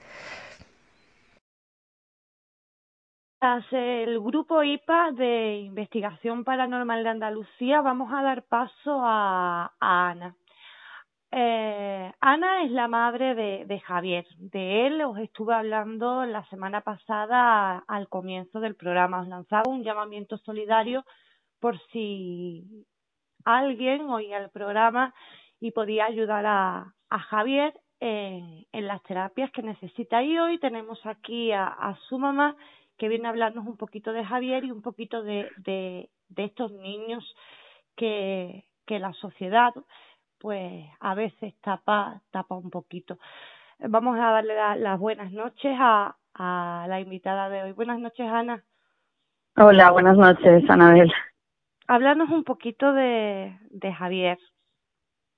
Mira, eh, Javier eh, es un niño con síndrome de Down, ¿vale? Vamos a, a, empezar a definir un poco brevemente que el síndrome de Down es una alteración eh, genética, es decir, tienen un cromosoma de más, por lo tanto no es ninguna enfermedad, ni es contagioso, ni nada por el estilo, ¿vale? Es una condición, sin más. Tiene 12 años y bueno, pues eh, como tal, el síndrome de Down conlleva también eh, unas eh, complicaciones de salud, ¿vale? Entre ellas, pues está la dificultad para hablar, por lo que necesita logopedia. Otra podría ser la hipotonía, que es bajo tono muscular, por lo que necesita o bien fisioterapia o natación o algún tipo de, de, de, de estimulación, ¿no? Para, para que esos músculos pues se, se fortalezcan y crezcan sano. Ana, este tipo de terapias, la, lo que es la seguridad social, no las cubre, ¿verdad? A ver, voy a explicar un poquito. Eh, aquí en el País Vasco, ¿vale? En sí. San Sebastián, porque hay mucha gente que, que no está bien informada, entonces, para que se sepa, en primer lugar, eh, aquí, lo que es en el País Vasco, en los colegios, ¿vale? Está cubierto eh, cierto, cier ciertas necesidades, pero no las suficientes para estos niños, ¿vale? O sea, por ejemplo, mi hijo, según el programa o las, los baremos que considera, mi hijo no, no tiene derecho a hacer fisioterapia de forma gratuita. ¿Me explico? Entonces, claro, ahí nos vemos los padres ya en el dilema de tener que buscar una terapia particular o de pago. Claro, y este tipo de terapias son bastante costosas, ¿verdad? Eh, sí, hombre, yo he conseguido encontrar un centro bastante mm, equilibrado entre eh, calidad y precio, pero una mínima terapia, tú vas a preguntar a un fisioterapeuta y, y, y una terapia mínima te vale 40, 45, eh, puede variar, algunos, algunos que no, que no pueden llegar a ser igual tan profesionales te pueden cobrar 30, es que varía mucho, ¿vale? Pero realmente si una terapia, el, pro, el promedio son los 40 euros. Puede variar arriba o abajo. Sí, estamos y ya no hablando hable... de que son 40 euros y que no es una sesión al mes lo que realmente no, el niño no, necesita. No, no, porque si fuera solamente una, una sesión al mes, uno de su sueldo puede intentar hacer un pequeño sacrificio para poder costear lo que es la sesión. Eh, pero no es el caso. No, obviamente no. Además es que eh, Javier, aparte de lo que hace en la escuela, ¿vale? Que son, eh, además los, los programas escolares están ya muy eh, sistematizados, o sea, no, no, no se personalizan demasiado. O sea, es un sistema ya que tiene el Ministerio de Educación que rula, rula, rula para todos los niños igual, el que avance bien y el que no se queda ahí. Y es una pena que niños como mi hijo, que tienen potencial, se queden ahí por, por precisamente por eso, ¿no? Por, no, vamos a culpar a nadie porque los profesionales hacen todo lo que está en su mano por ayudarle, pero no es suficiente. Lo que pasa es que, claro, se ven limitados por, por, por las normas, por las leyes, por lo que hay. Es una lástima que tengamos que recurrir a esto. Entonces, si empezamos a sumar una de logopedia, otra de fisioterapia, otra de psicoterapeuta, otra de apoyo escolar, estamos hablando de cuatro sesiones. Entonces, de mínimos. sesiones no, de cuatro a la semana. especialistas diferentes, claro. Exactamente, a la semana. Entonces, suma y sigue, ¿vale? Entonces, claro, al final, pues hombre, en mi caso ahora, por ejemplo, pues estamos pasando unas circunstancias personales que nos dificultan mucho costear Sí, como el cualquier total- ciudadano español ahora mismo, hoy en Eh, día. Es, exactamente. Lo que pasa es que ahora, pues un poco más. De la, igual en otra etapa, pues eh, eh, digamos que lo hemos sobresaltado o, o hecho lo posible. Pero bueno, en este momento, Javier necesita para una mejor calidad de vida esa cantidad de terapias. Y es muy importante porque cada vez que las deja o, o- para, su, su, su cuerpo retrocede. Vuelve a tener dificultad para caminar o para sostenerse derecho o para aguantar o para tener equilibrio. Entonces, es muy importante que la tenga. porque este tipo de, de niños eh, el día de mañana tienen que ser autosuficientes como cualquier otro niño. Exactamente. Tienen que aprender a, a, a vivir solos y, y a poder tener una autonomía de una persona que está sana al 100%. Ujú. Prácticamente, siempre, siempre van a tener o necesitar una pequeña supervisión, pero para nada es lo mismo, ¿vale? O sea, no es lo mismo una persona que necesita atención las 24 horas del día, ¿vale? Sí. Por- porque el grado de mi hijo es totalmente dependiente. O sea, mi hijo necesita las 24 horas del día del cuidado de una persona, ¿vale? En todos los sentidos, inclusive para hacer las tareas escolares. O sea, es independiente, pero muy poquito a la edad de 12 años. Y debería de serlo mucho más. ¿Qué pasa? Que estas terapias son claves para que él, como dices tú, vaya adquiriendo esa autonomía y esa independencia y pueda tener una vida normal como la de cualquier otra personita. Bueno, Ana, en estos momentos, ¿qué es lo que realmente necesita Javier con más urgencia? Eh, bueno, estamos un poco ahí, ¿no? In the air. Pero bueno, eh, ya digo, eh, vamos a hacer un llamamiento Sí. para que si algún logopeda fiso- o fisioterapeuta eh, quiere echar una mano o ayudar a mi hijo de forma solidaria, pues encantada. Incluso si alguien de educación especial también quiere darle clases extraescolares, no hay problema, ¿no? Todo, No, toda tampoco, ayuda bienvenida, Exactamente, bienvenida sí, sea. por supuesto. Mm, Lo que sí tienes que dejar claro, Ana, es en la zona en la que en la que vives. Sí, en- yo vivo en un pueblo de- eh, cerca de San Sebastián, de- o sea, no en la propia capital. O sea, tendría que estar en San Sebastián, en Donosti, ¿vale? Sí, O, o- o alrededores. que sea fácil el desplazamiento, que no sean desplazamientos Claro, muy claro, largos. no, no, no, que no, que no varíe mucho de la zona de ahí, ¿vale? Se Podría, a ver, vamos a poner tres zonas: San Sebastián, eh, Tolosaldea y Goyerri, ¿vale? Cualquiera de esas tres zonas podrían ser válidas para que yo me pueda en tren y personarme con, con el niño para que haga las terapias sin ningún tipo de problema. Ana, ¿tienes algo más que, que añadir? ¿Te gustaría Bueno, pues- decir algo más? Pues sí, ya aprovechar que me das est- este pequeño huequito, pues decir que, que bueno, en un principio la discapacidad es, es, es algo en, en lo que en lo que nadie, un espejo en el que nadie se quiere mirar, ¿verdad?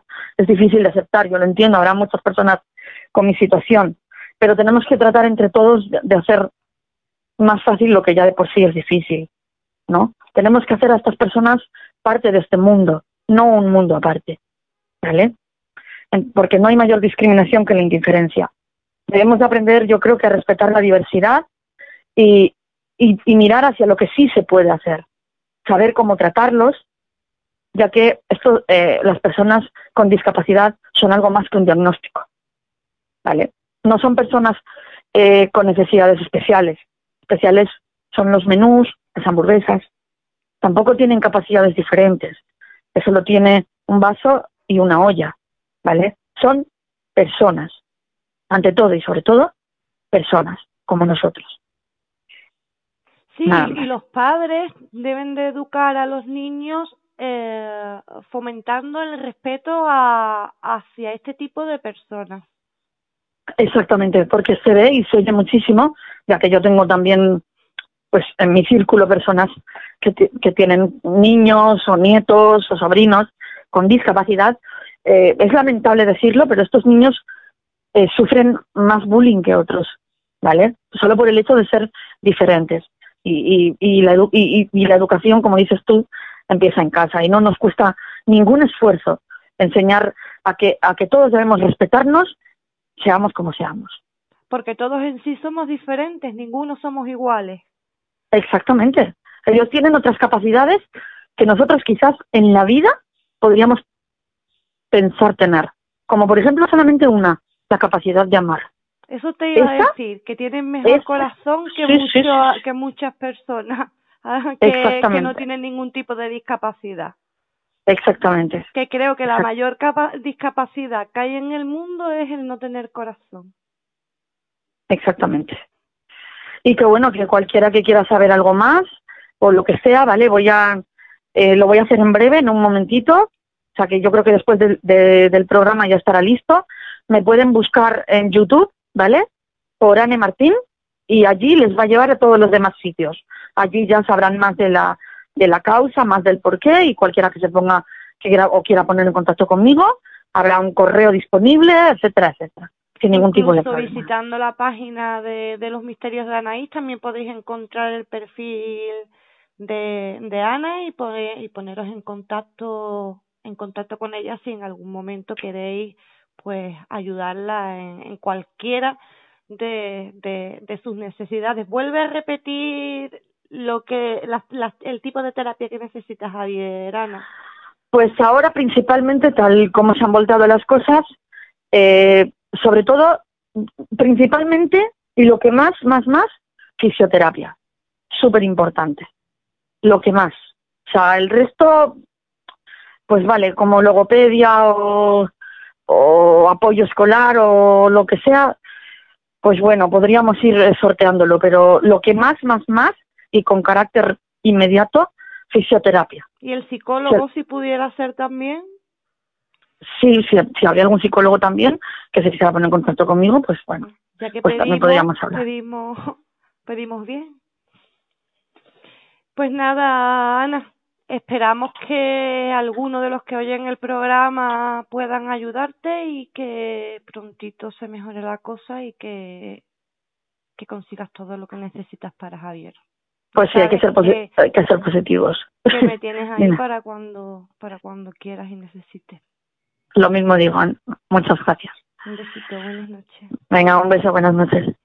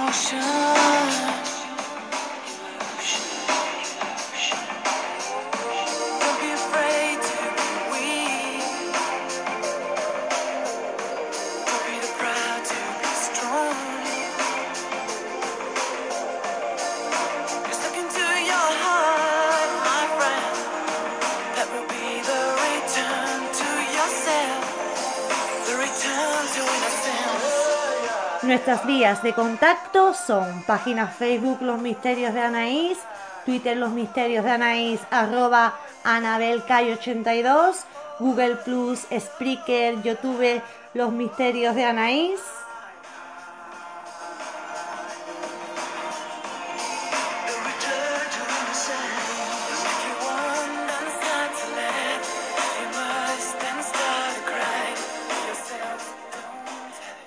Además, siempre podéis encontrarme en mi blog anareyesite.wordpress.com.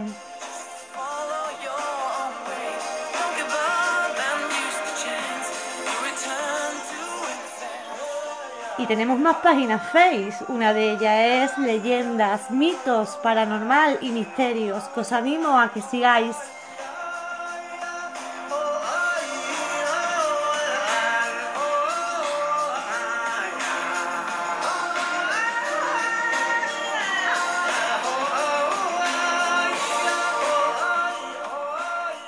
Además, tenemos muchos grupos. Tenemos Conspiraciones 3.0, Los Misterios de Anaís en mayúsculas, que es más grande, Los Misterios de Anaís en minúscula, que es más pequeño. Tenemos Despertar Conciencia, tenemos Expedientes Misterios, tenemos leyendas, misterios y leyendas del mundo, leyendas y misterios del mundo. ¿Os parece poco?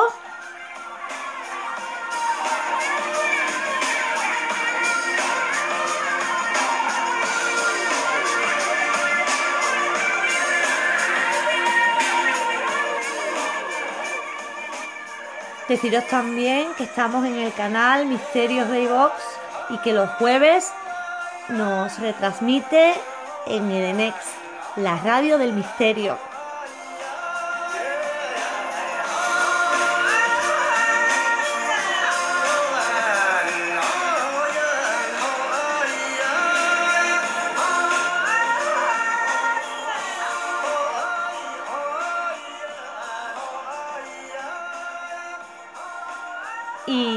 Jueves me podéis escuchar en mi sección de leyendas históricas en el programa Ciencia y Más Allá de Radio Cantillana en el 107.7.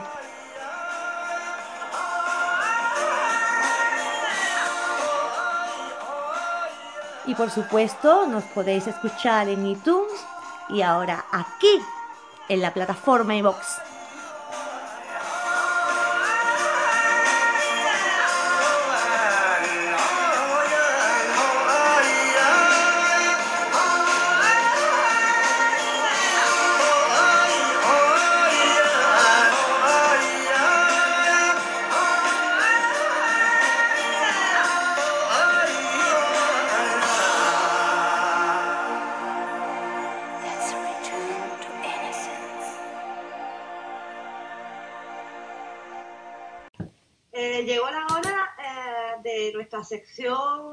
15.64, valga la redundancia, y para ello tenemos con nosotros a nuestro compañero Fran Mateos. Buenas noches, Fran. Hola, buenas noches, Noel. Eh, seguimos con, con el punto 18 de mi idea de Morfeo de Gea. Y el punto 18 dice lo siguiente. Se respetarán todas las creencias y religiones, siempre y cuando éstas respeten a la sociedad humana, no intentando manipular o ingerir en asuntos fuera de su área. Caso contrario, sus representantes y organizaciones serán expulsados del territorio, no así sus creyentes y devotos que pueden seguir asistiendo a sus templos, que seguirán abiertos y en manos de sus seguidores.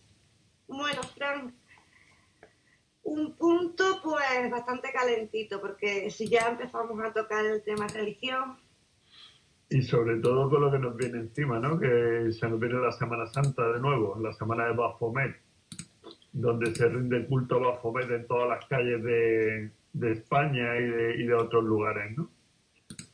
En fin, habría que empezar por el principio. Y el principio es que hace mucho tiempo la religión mandaba en todo. La religión, el poder religioso, era omnipotente, omnipresente, estaba por encima de los reyes y estaba por encima de todo, ¿no? Pero esa etapa ya pasó. Llegó un momento en el que aparece la ciencia y hace un pacto entre la religión y la ciencia. La ciencia se va a encargar del cuerpo físico y la religión se va a encargar del cuerpo espiritual. Curioso que hoy por hoy un presidente de gobierno lo primero que hace cuando entra al cargo es ir a visitar al Papa en el Vaticano. Curioso también es que cualquier eh, dirigente importante no solo va al Vaticano, sino que acaba yendo a Jerusalén. sí, la típica foto con, con los sionistas. Claro, aquí hay cosas que no cuadran. Eh, la religión católica, la religión judía son dos religiones independientes, se supone. Se supone que cuando comienza el cristianismo comienza como una alternativa al judaísmo. Pero hoy por hoy ya hay más que demostraciones de que en Estados Unidos, por ejemplo, hay eh, católicos judaicos, o sea, católicos eh, cristianos que siguen apoyando a la religión judía y a, Israel. Y más que a la religión judía, realmente lo que están apoyando es al Talmud. Porque una cosa es la Torah, que es la Biblia, que lo conocemos todos, aunque la gente sigue liándose cuando hablan de la Biblia y meten el Nuevo Testamento dentro de la Biblia. A ver, la Biblia es el Pentateuco, son cinco libros que están en el Antiguo Testamento. El Nuevo Testamento es independiente de la Biblia. Pero lo curioso es que en un momento determinado, en Israel, se apartan de la Torá y siguen unas reglas marcadas por los mismos rabinos, unas reglas que se llaman el Talmud y que si nos ponemos a leerlas, a más de uno le entrarían escalofríos por el cuerpo.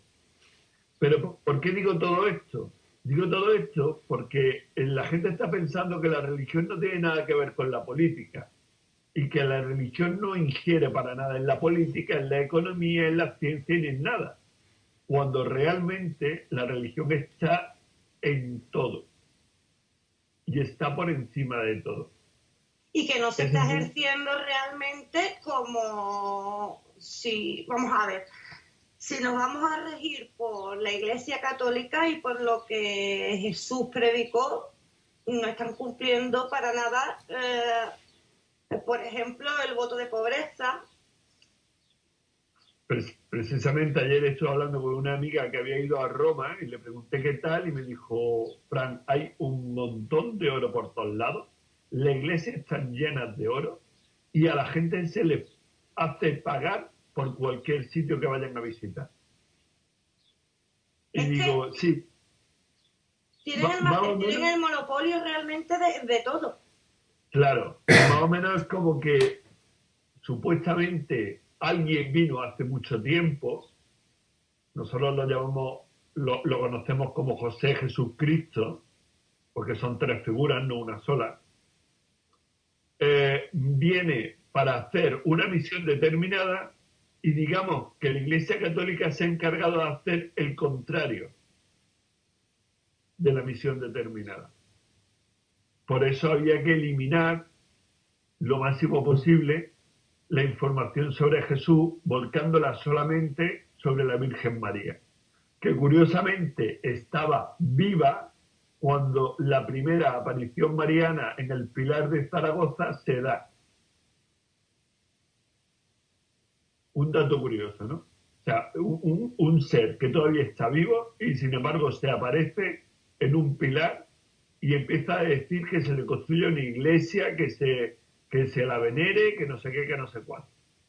Ya explicaré por qué ocurrió eso, si llega al caso. Ahora mismo vamos a, vamos a seguir por el hilo donde estábamos. A ver, en 1300 se crea el grimorio del Papa Honorio el Papa Honorio III crea un grimorio que es un libro de, magia negra judaica. O sea, que también estaba metida el judaísmo por ahí, o el sionismo, para ser más exacto, por ahí. Con ese libro se crean las bulas papales, se crean las tres principales bulas papales, y en esas bulas papales el Vaticano se elige como el dueño del mundo y eso no ha cambiado hasta el día de hoy. Pese a que en el 2013, en junio del 2013, el Papa Francisco crea la Carta Mutuo Proprio, donde habla de que el, control de, de las instituciones por parte de la Iglesia y el control o esclavitud de la humanidad por parte de la Iglesia se había acabado lo escribe por eh, orden del dragón, que es la humanidad consciente. La humanidad consciente hace un acto muy fuerte y hace que el Papa escriba ese documento. Pero luego ese documento se queda ahí perdido. Nadie le hace caso al documento. O sea, el documento es algo así como que estáis liberados o he soltado la amarra, pero aquí seguimos todos con esta cárcel mental pensando que seguimos siendo esclavos de un sistema. Y claro, cuanto más pensemos que somos esclavos de un sistema, más fácil es que se cree la realidad en la que somos esclavos de un sistema. Por el tema de los arcontes, que ya hablamos alguna vez de ello. ¿Vale?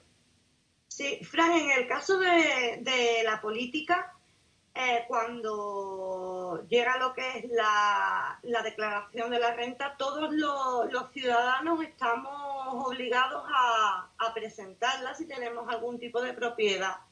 La iglesia tiene propiedades por todo el mundo y la iglesia no paga ningún tipo de impuesto. Eso tampoco es muy legal. Claro, pero ¿por qué se paga? Bueno, aquí hay que diferenciar dos cosas.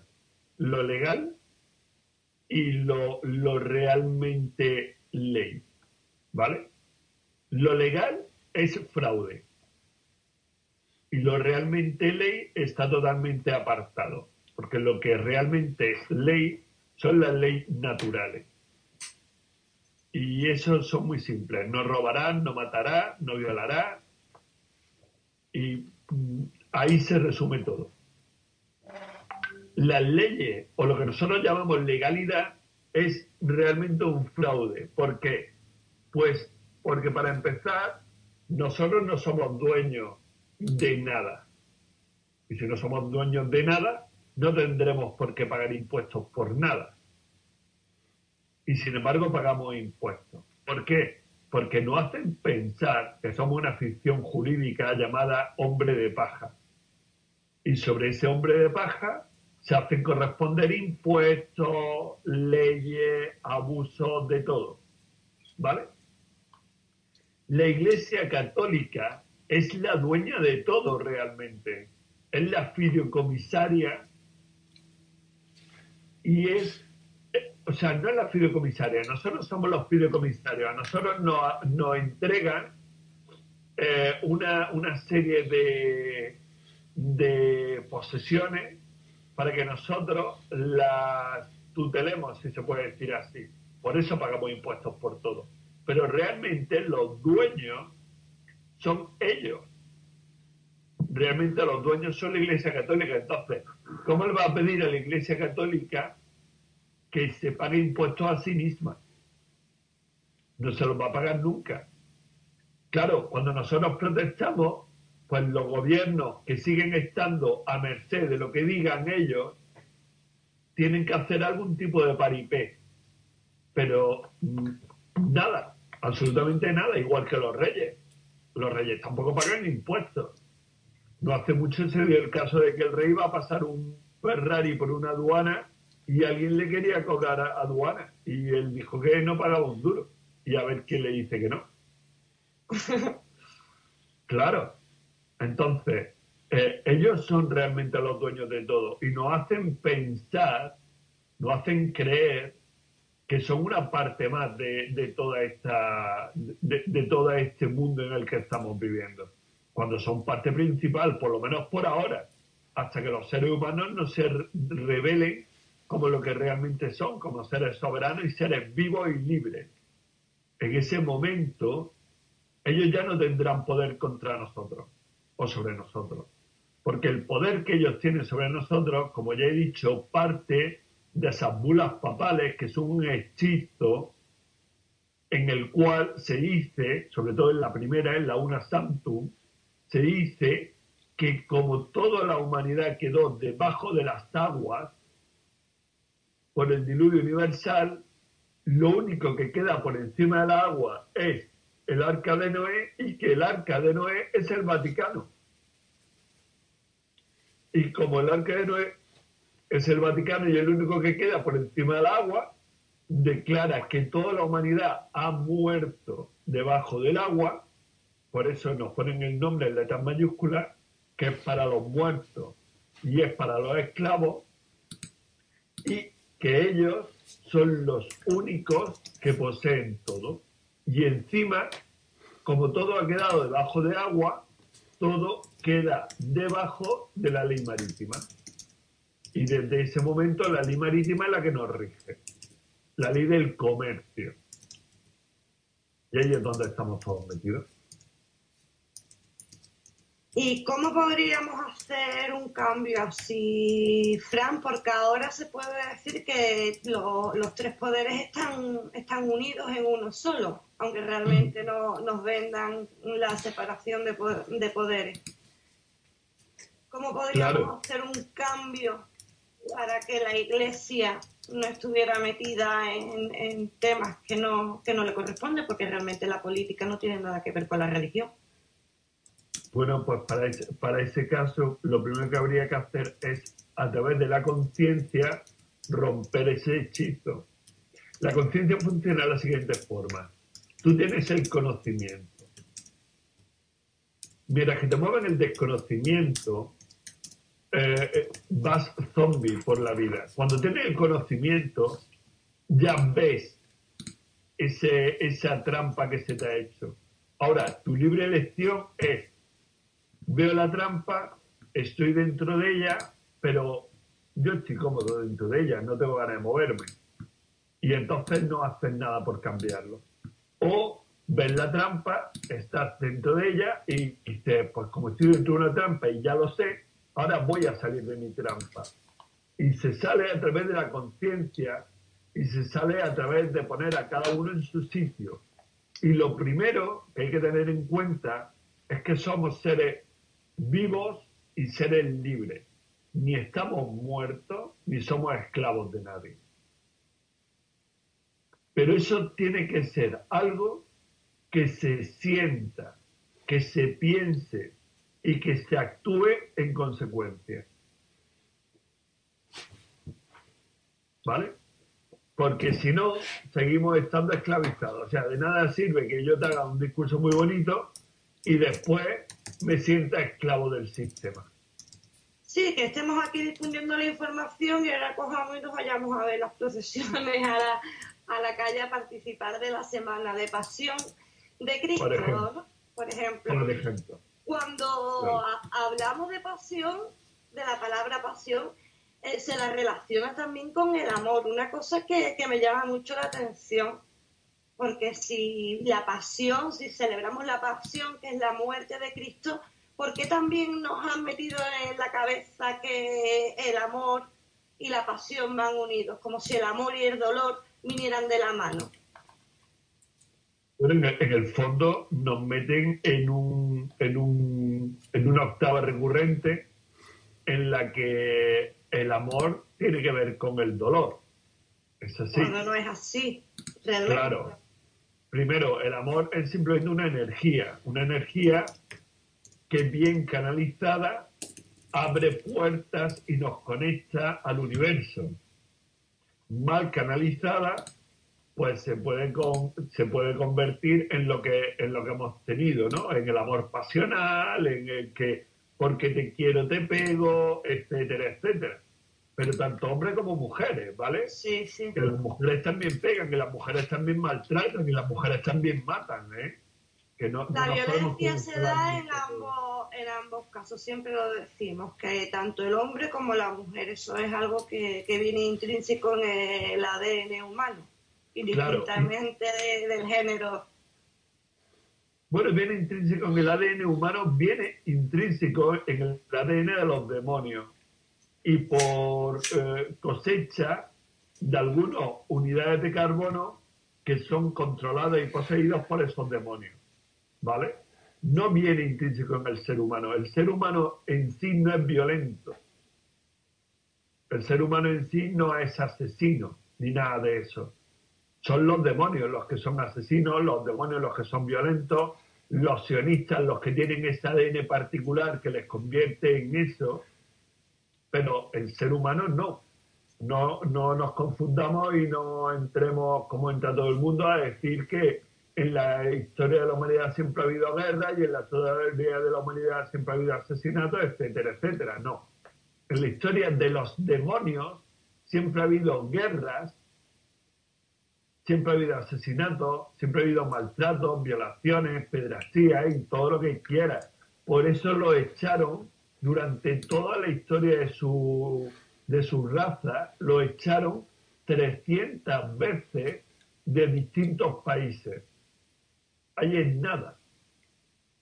si lo echaron de los países fue por sus técnicas degeneradas y por su forma de actuar, que la estamos viendo hoy por hoy, porque hoy por hoy el mundo es lo más parecido a, a este mundo que querían los demonios y que por fin lograron a través del engaño y a través de la Segunda Guerra Mundial y que, y que ellos están campando hoy por hoy como les da la gana por todos lados. Todo el mundo de generación en el que estamos viviendo hoy por hoy del que ya hemos hablado muchas veces, todo ese mundo es el mundo de los demonios. Ahora empieza a aparecer un mundo alternativo. De hecho, se están separando del todo ya las líneas de tiempo y, se está quedando dos mundos. Por eso se está, están saliendo a la palestra tantos casos violentos últimamente, tantas cosas extrañas que antes no, se, no se veían, aunque ocurrieran, no, no nos enterábamos de eso. Y hoy en día es al continuo. Porque, porque la verdad tiene que salir a la luz. Y, y es lo que está ocurriendo. ¿Vale? Entonces están las dos líneas de tiempo. Una van, eh, una, una va asociada a toda la destrucción, a los demonios y a todo lo que están haciendo en el mundo, y otra va asociada a un mundo natural, un mundo donde no hay sufrimiento, donde no hay dolor, donde, donde la humanidad comparte, etcétera, ¿vale? Esos son los dos mundos en, los que estamos. Y, una, una parte, una mayoría de la humanidad se ha quedado en esa línea de tiempo de los demonios y una parte pequeñita de la humanidad ha conseguido dar el salto y colocarse en la otra. ¿vale? Y eso es solo por elección y por nivel vibratorio. Lo que pasa, yo por ejemplo, el otro día visité a, a mi familia y me di una vuelta para ver a mi amigo y me di cuenta de que la mayoría de mis amigos siguen estancados en las mismas historias, en los mismos problemas desde hace cuatro o cinco años por lo menos.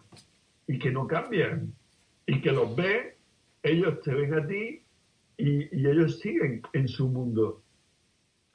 Y, por mucho que tú les dices que hay una posibilidad de salir y que hay una posibilidad de vivir la vida de una forma distinta, para ellos es su vida y no, no, no van a, hacer nada para cambiarla. ¿Vale? Entonces, tú sales de una vida que no quieres por elección y ellos viven una vida que no quieren pero no salen porque no, no se deciden a darle el paso. Y eso es lo que le está ocurriendo a mucha gente hoy por hoy. Y se están quedando en la línea 33 y se están quedando en un mundo que va a ir a peor, a peor y a peor. Pero bueno, sigue siendo una elección de cada uno. Y en eso la Iglesia Católica y las religiones en particular tienen mucho que ver, porque las religiones se crearon para obligar, las religiones se crearon para meternos en el mundo del miedo y la culpa.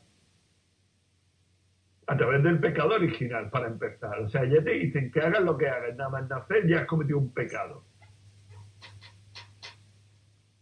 Y que si no remedias ese pecado, dándole, dándote a la iglesia, pues vas a ser un pecador toda tu vida y que morirás siendo pecador.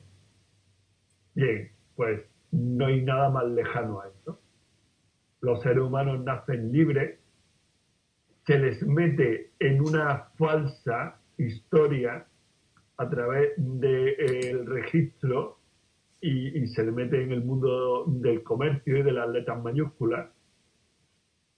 Y la religión se encarga de coger su pellizco a través del bautismo, a través de la comunión, a través de la confirmación, y a través cobrar, te cobran por todo, ¿eh? Si te vas, si vas a hacer el bautizo tienes que pagar, después si vas a sacar alguna partida del bautismo tienes que pagar, si te casas tienes que pagar. Mm, prácticamente todos los sacramentos para recibirlos hay que soltar dinero, si no la iglesia gratuitamente no da nada. No muevo un dedo, pero es muy simple. El idioma, el lenguaje de los demonios es el comercio. A mí me gustaría que hicierais una prueba de entrar en una iglesia con un espejo y me dijerais lo que habéis visto. a través del espejo. Interesante, sí, porque no sé si lo sabes, pero en la iglesia no hay espejo. Es verdad. Pues hacer una prueba y a ver lo que a ver lo que veis. Sobre todo cuando estén dando la misa, ¿vale? Ese es el momento importante. En fin, que lo que está claro es que eh, hoy por hoy la iglesia, y me da igual el tipo de religión, porque en Estados Unidos las religiones son muy poderosas también, y en la India, y en Egipto, y en cualquier país del mundo, la religión es muy poderosa, muy pero muy poderosa. Y ten en cuenta que todas las religiones realmente están ligadas. Sí, todas le rinden pleitesía realmente al Papa. Sí porque todas están ligadas, pero no al Papa. Vamos, vamos a poner las cosas en su sitio. La religión católica mana de la religión judaica. Sí. ¿Vale?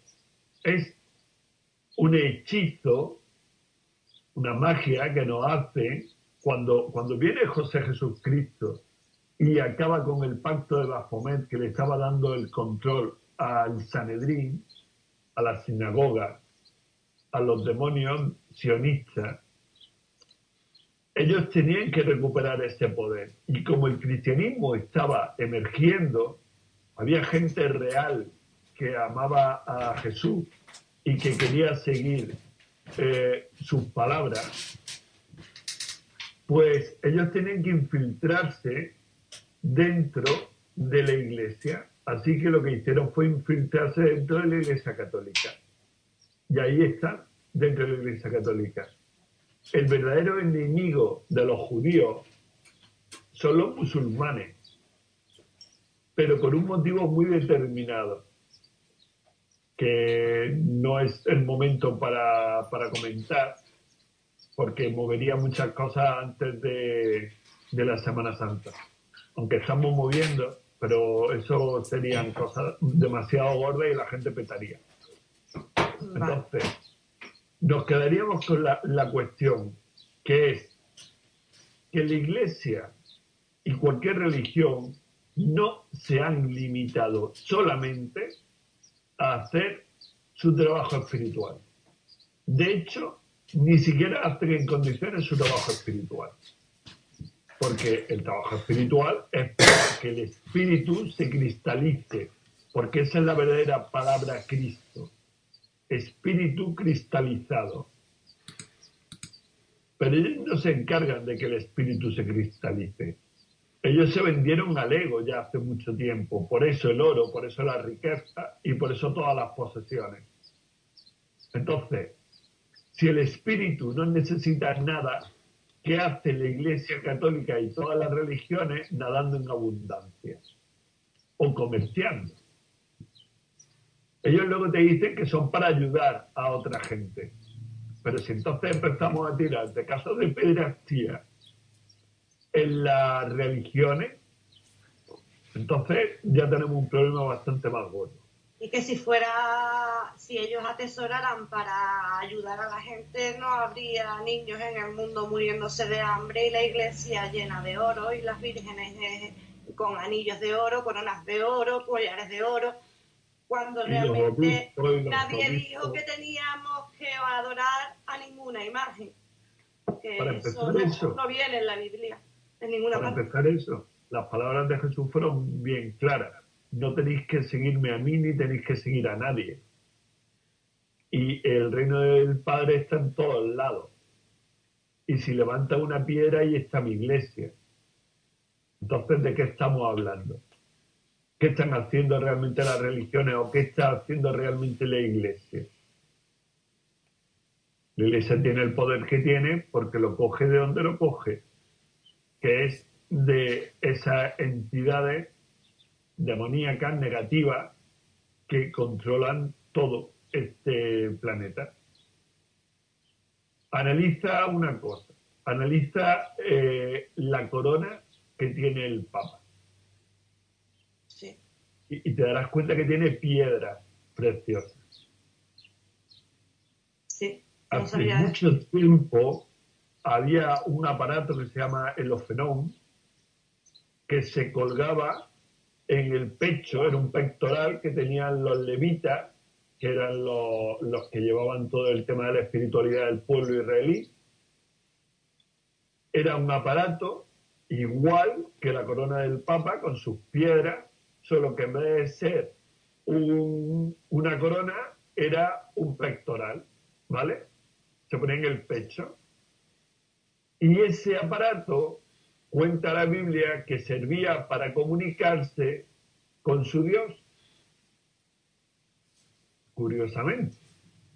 Pero ¿qué llevan en la cabeza los reyes?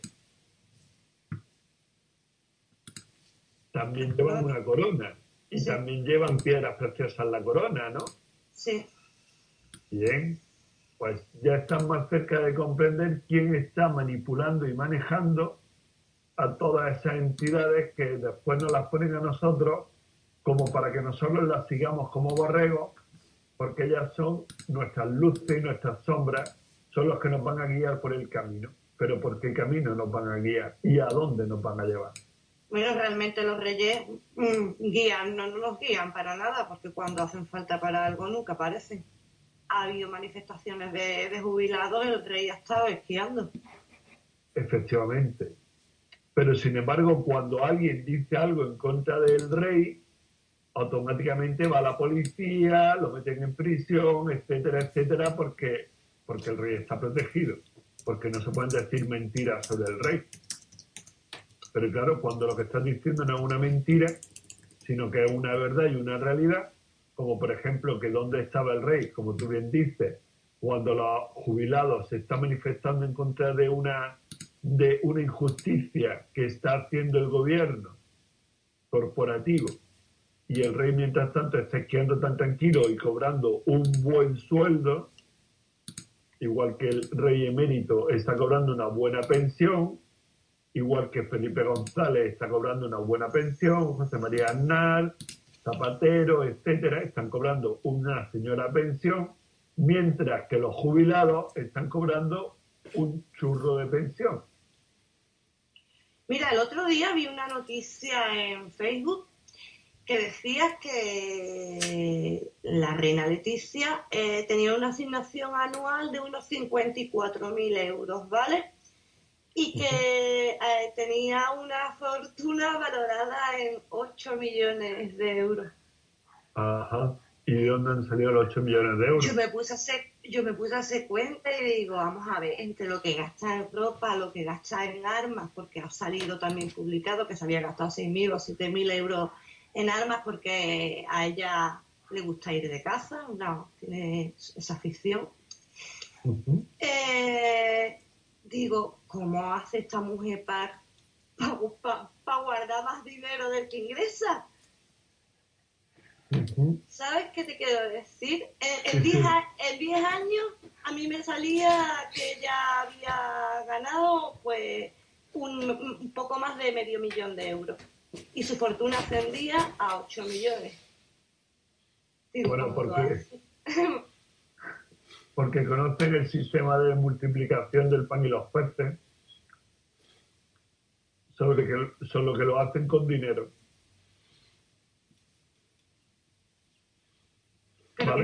pero, que, es muy curioso, ¿sabes? Y el pueblo muerto de, hambre.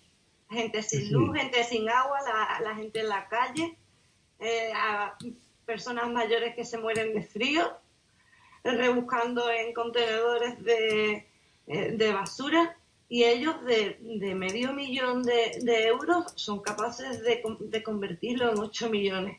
Y después no hay dinero para pensiones, no sé. ¿Por qué tenemos tanta fe en los reyes? Parecemos los niños que creemos todavía en los reyes magos, pues nosotros los mayores, eh, bueno, yo no me incluyo, pero algunos, algunas personas mayores parece que, están metidos como en ese cuento, en vez de creer en los reyes magos, pues creen en los reyes de, de España. Bueno, en parte, en parte porque cuando había un momento en el que se estaba cuestionando realmente la monarquía, eh, ocurrió fortuitamente, por casualidad, un golpe de Estado en el país y el, el salvador de todos fue el rey y por eso ya le tenemos que estar agradecidos el resto de nuestra vida. Haga lo que haga. Vamos a ver, hay ya documentos publicados en los que el 23F mm, vamos a dejarlo ahí en... Sí. sí, huele raro, huele raro. Vamos, aquí estuvo Fernando Rueda que es colaboradora asiduo de La Rosa de los Vientos, presentándonos hace un par de temporadas el dossier del rey. Y ahí hablaba perfectamente sobre el 23F, sobre el golpe de Estado y sobre sobre, los trapicheros, ¿no? Los trapicheros del rey. Sí, como, como la CIA impulsó también que, que el rey tomara la corona Sí, sí, es muy interesante. Un libro que recomiendo que, que, busquéis y que, si podéis que lo leáis. Fíjate, la, la CIA promueve que el rey coja la corona. Y tenemos a Felipe González, agente de la CIA, como presidente del gobierno justo después del golpe de Estado, mientras que el rey tomaba la corona. Casualidades, ¿no? Yo solamente digo lo que viene escrito en un libro de una persona considerada uno de los mejores expertos en España de espionaje. Y que, vamos, tiene muchísimos libros publicados acerca de, este tema. Y, que, es bastante curioso, ¿no? Que, coincidan, que coincidan los, los datos. bueno, bueno, Fran, vamos a dejar eh, el tema por hoy. ¿Tienes algo más que decir acerca del punto 18? Pues nada, que cuando la Iglesia nos deje y deja a sus feligreses la libertad de elección y no lo esté condicionando con posibles castigos de, del Dios al que ellos veneran, por supuesto, que sí es un Dios castigador, pero no tiene nada que ver con el creador de los universos, pues entonces eh, la humanidad podrá seguir realmente un crecimiento espiritual, pero ya digo, libremente, y cuando la Iglesia deje de intrometerse en temas de política y en temas de ciencia y de economía y todo eso, pues las cosas irán mucho mejor, porque querrá decir que, bueno, querrá decir que algo ha cambiado y que la humanidad es más dueña de sí misma. Bueno, Fran, antes de irte, háblanos de. Tenéis, el día 31 tenéis un, evento, ¿no? Con Nostra. Bueno, sí, para el día 31 tenemos un evento en Albacete. Eh, vamos a. Bueno, no solo yo, va a estar Jorge, va a estar Alberto Canosa a través de, de Sky. Va a, va a estar Patrick también hablando del tema de los centrais va a haber gente muy interesante de, lo que yo llamo la resistencia a nivel nacional contra todo este sistema y que, y que bueno, pues durante un día, durante una jornada de un día, vamos a, vamos a dar mucha información a la gente para que tengan puntos de partida para poder salir de todo este sistema. El que, quiera... Ahí va, eso te iba a preguntar. Sí, los que quieran asistir, pues que se pongan en contacto con Nostra TV o, que vean los carteles que hay por ahí colocados en, distintos medios. y, si no te, pueden preguntar directamente a ti por privado, ¿no? Sí, claro, también. También. Vale. Bueno, pues nada. Pues muchas gracias por haber estado aquí esta noche, Fran. Te esperamos la semana que viene. Gracias a ti. Buenas noches. Bueno, pues nada, lo que dijimos. Bueno, pues llegó la hora de poner el punto final al programa de esta noche. Dar las gracias a todos por su participación, a vosotros también por haber estado ahí escuchando. Gracias a Eduardo Pereira, gracias a Fran Escamilla y al todo el grupo IPA, que aunque no hayan podido acompañarnos, nos han cedido la, investigación. Dar las gracias también a, a Fran Mateos, como no, por haber estado aquí esta noche como cada semana y recordaros que hemos estado hablando con Ana, la mamá de Javier, que necesita urgentemente un terapeuta para su pequeño. Si alguno de vosotros eh, os dedicáis a eso y tenéis buen corazón y vivís por la zona, yo creo que no cuesta nada un, ceder una parte de, vuestro tiempo porque no se está pidiendo dinero, simplemente se está pidiendo la atención a un niño que le hace falta, que lo necesita y que sus padres por motivos, eh, mm, bueno, por motivos que, bueno, que toda España más o menos está igual, eh, estamos en crisis y no se pueden hacer frente a, esos pagos de, de, de, esa, de tantas tantos especialistas, ¿no? Porque como ya hemos hablado antes, no solo necesita fisioterapia, necesita también psicólogo, clases particulares de refuerzo, pedagogía, bueno, eh, eso de un sueldo normal, de una persona normal y en épocas de crisis pues es prácticamente imposible, por no decir imposible, eh, el sacarlo de, del bolsillo, claro. Y se está pidiendo pues eso, que si alguien con buen corazón dedicado a, la fisioterapia y que viva cerca de, Javier eh, pudiera darle algunas sesiones gratuitas, pues ya nosotros con eso pues pues nos conformamos. Así que nada, imploro a, vuestro, a vuestro buen corazón. Y bueno, si conocéis a alguien, ya sabéis, pasarle el programa o pasarle el mensaje y que se pongan en contacto con Ana las redes sociales o incluso conmigo, a que hablen personalmente conmigo y yo eh, gustosamente le, comunico a la mamá de Javier, eh, pues, pues lo que sea. A vosotros nada, recordaros que estamos en todas las redes sociales, que, le echéis una vistacita a los podcasts atrasados, que le echéis una vistacita al canal de YouTube, que vamos a, empezar a, mover una nueva sección en YouTube. La trasladaremos también aquí al programa titulada Fortito Dinner News. Eh, ya os hablaremos de ella con, con más tiempo y, que deciros que, la semana que viene tenemos un, programita de Crónica Negra preparado para vosotros que creo que, os va a interesar. Viene el compañero José Manuel Frías a, hablar, hablar con nosotros de, la Crónica Negra y, creo que a lo mejor también se anima y nos habla de algún eh, suceso paranormal de allí de de, de Málaga, donde, donde él reside. Bueno, pues no me entretengo más. Mandaros un beso a todos. Y nada, recordaros que la semana que viene os espero aquí con más y mejor.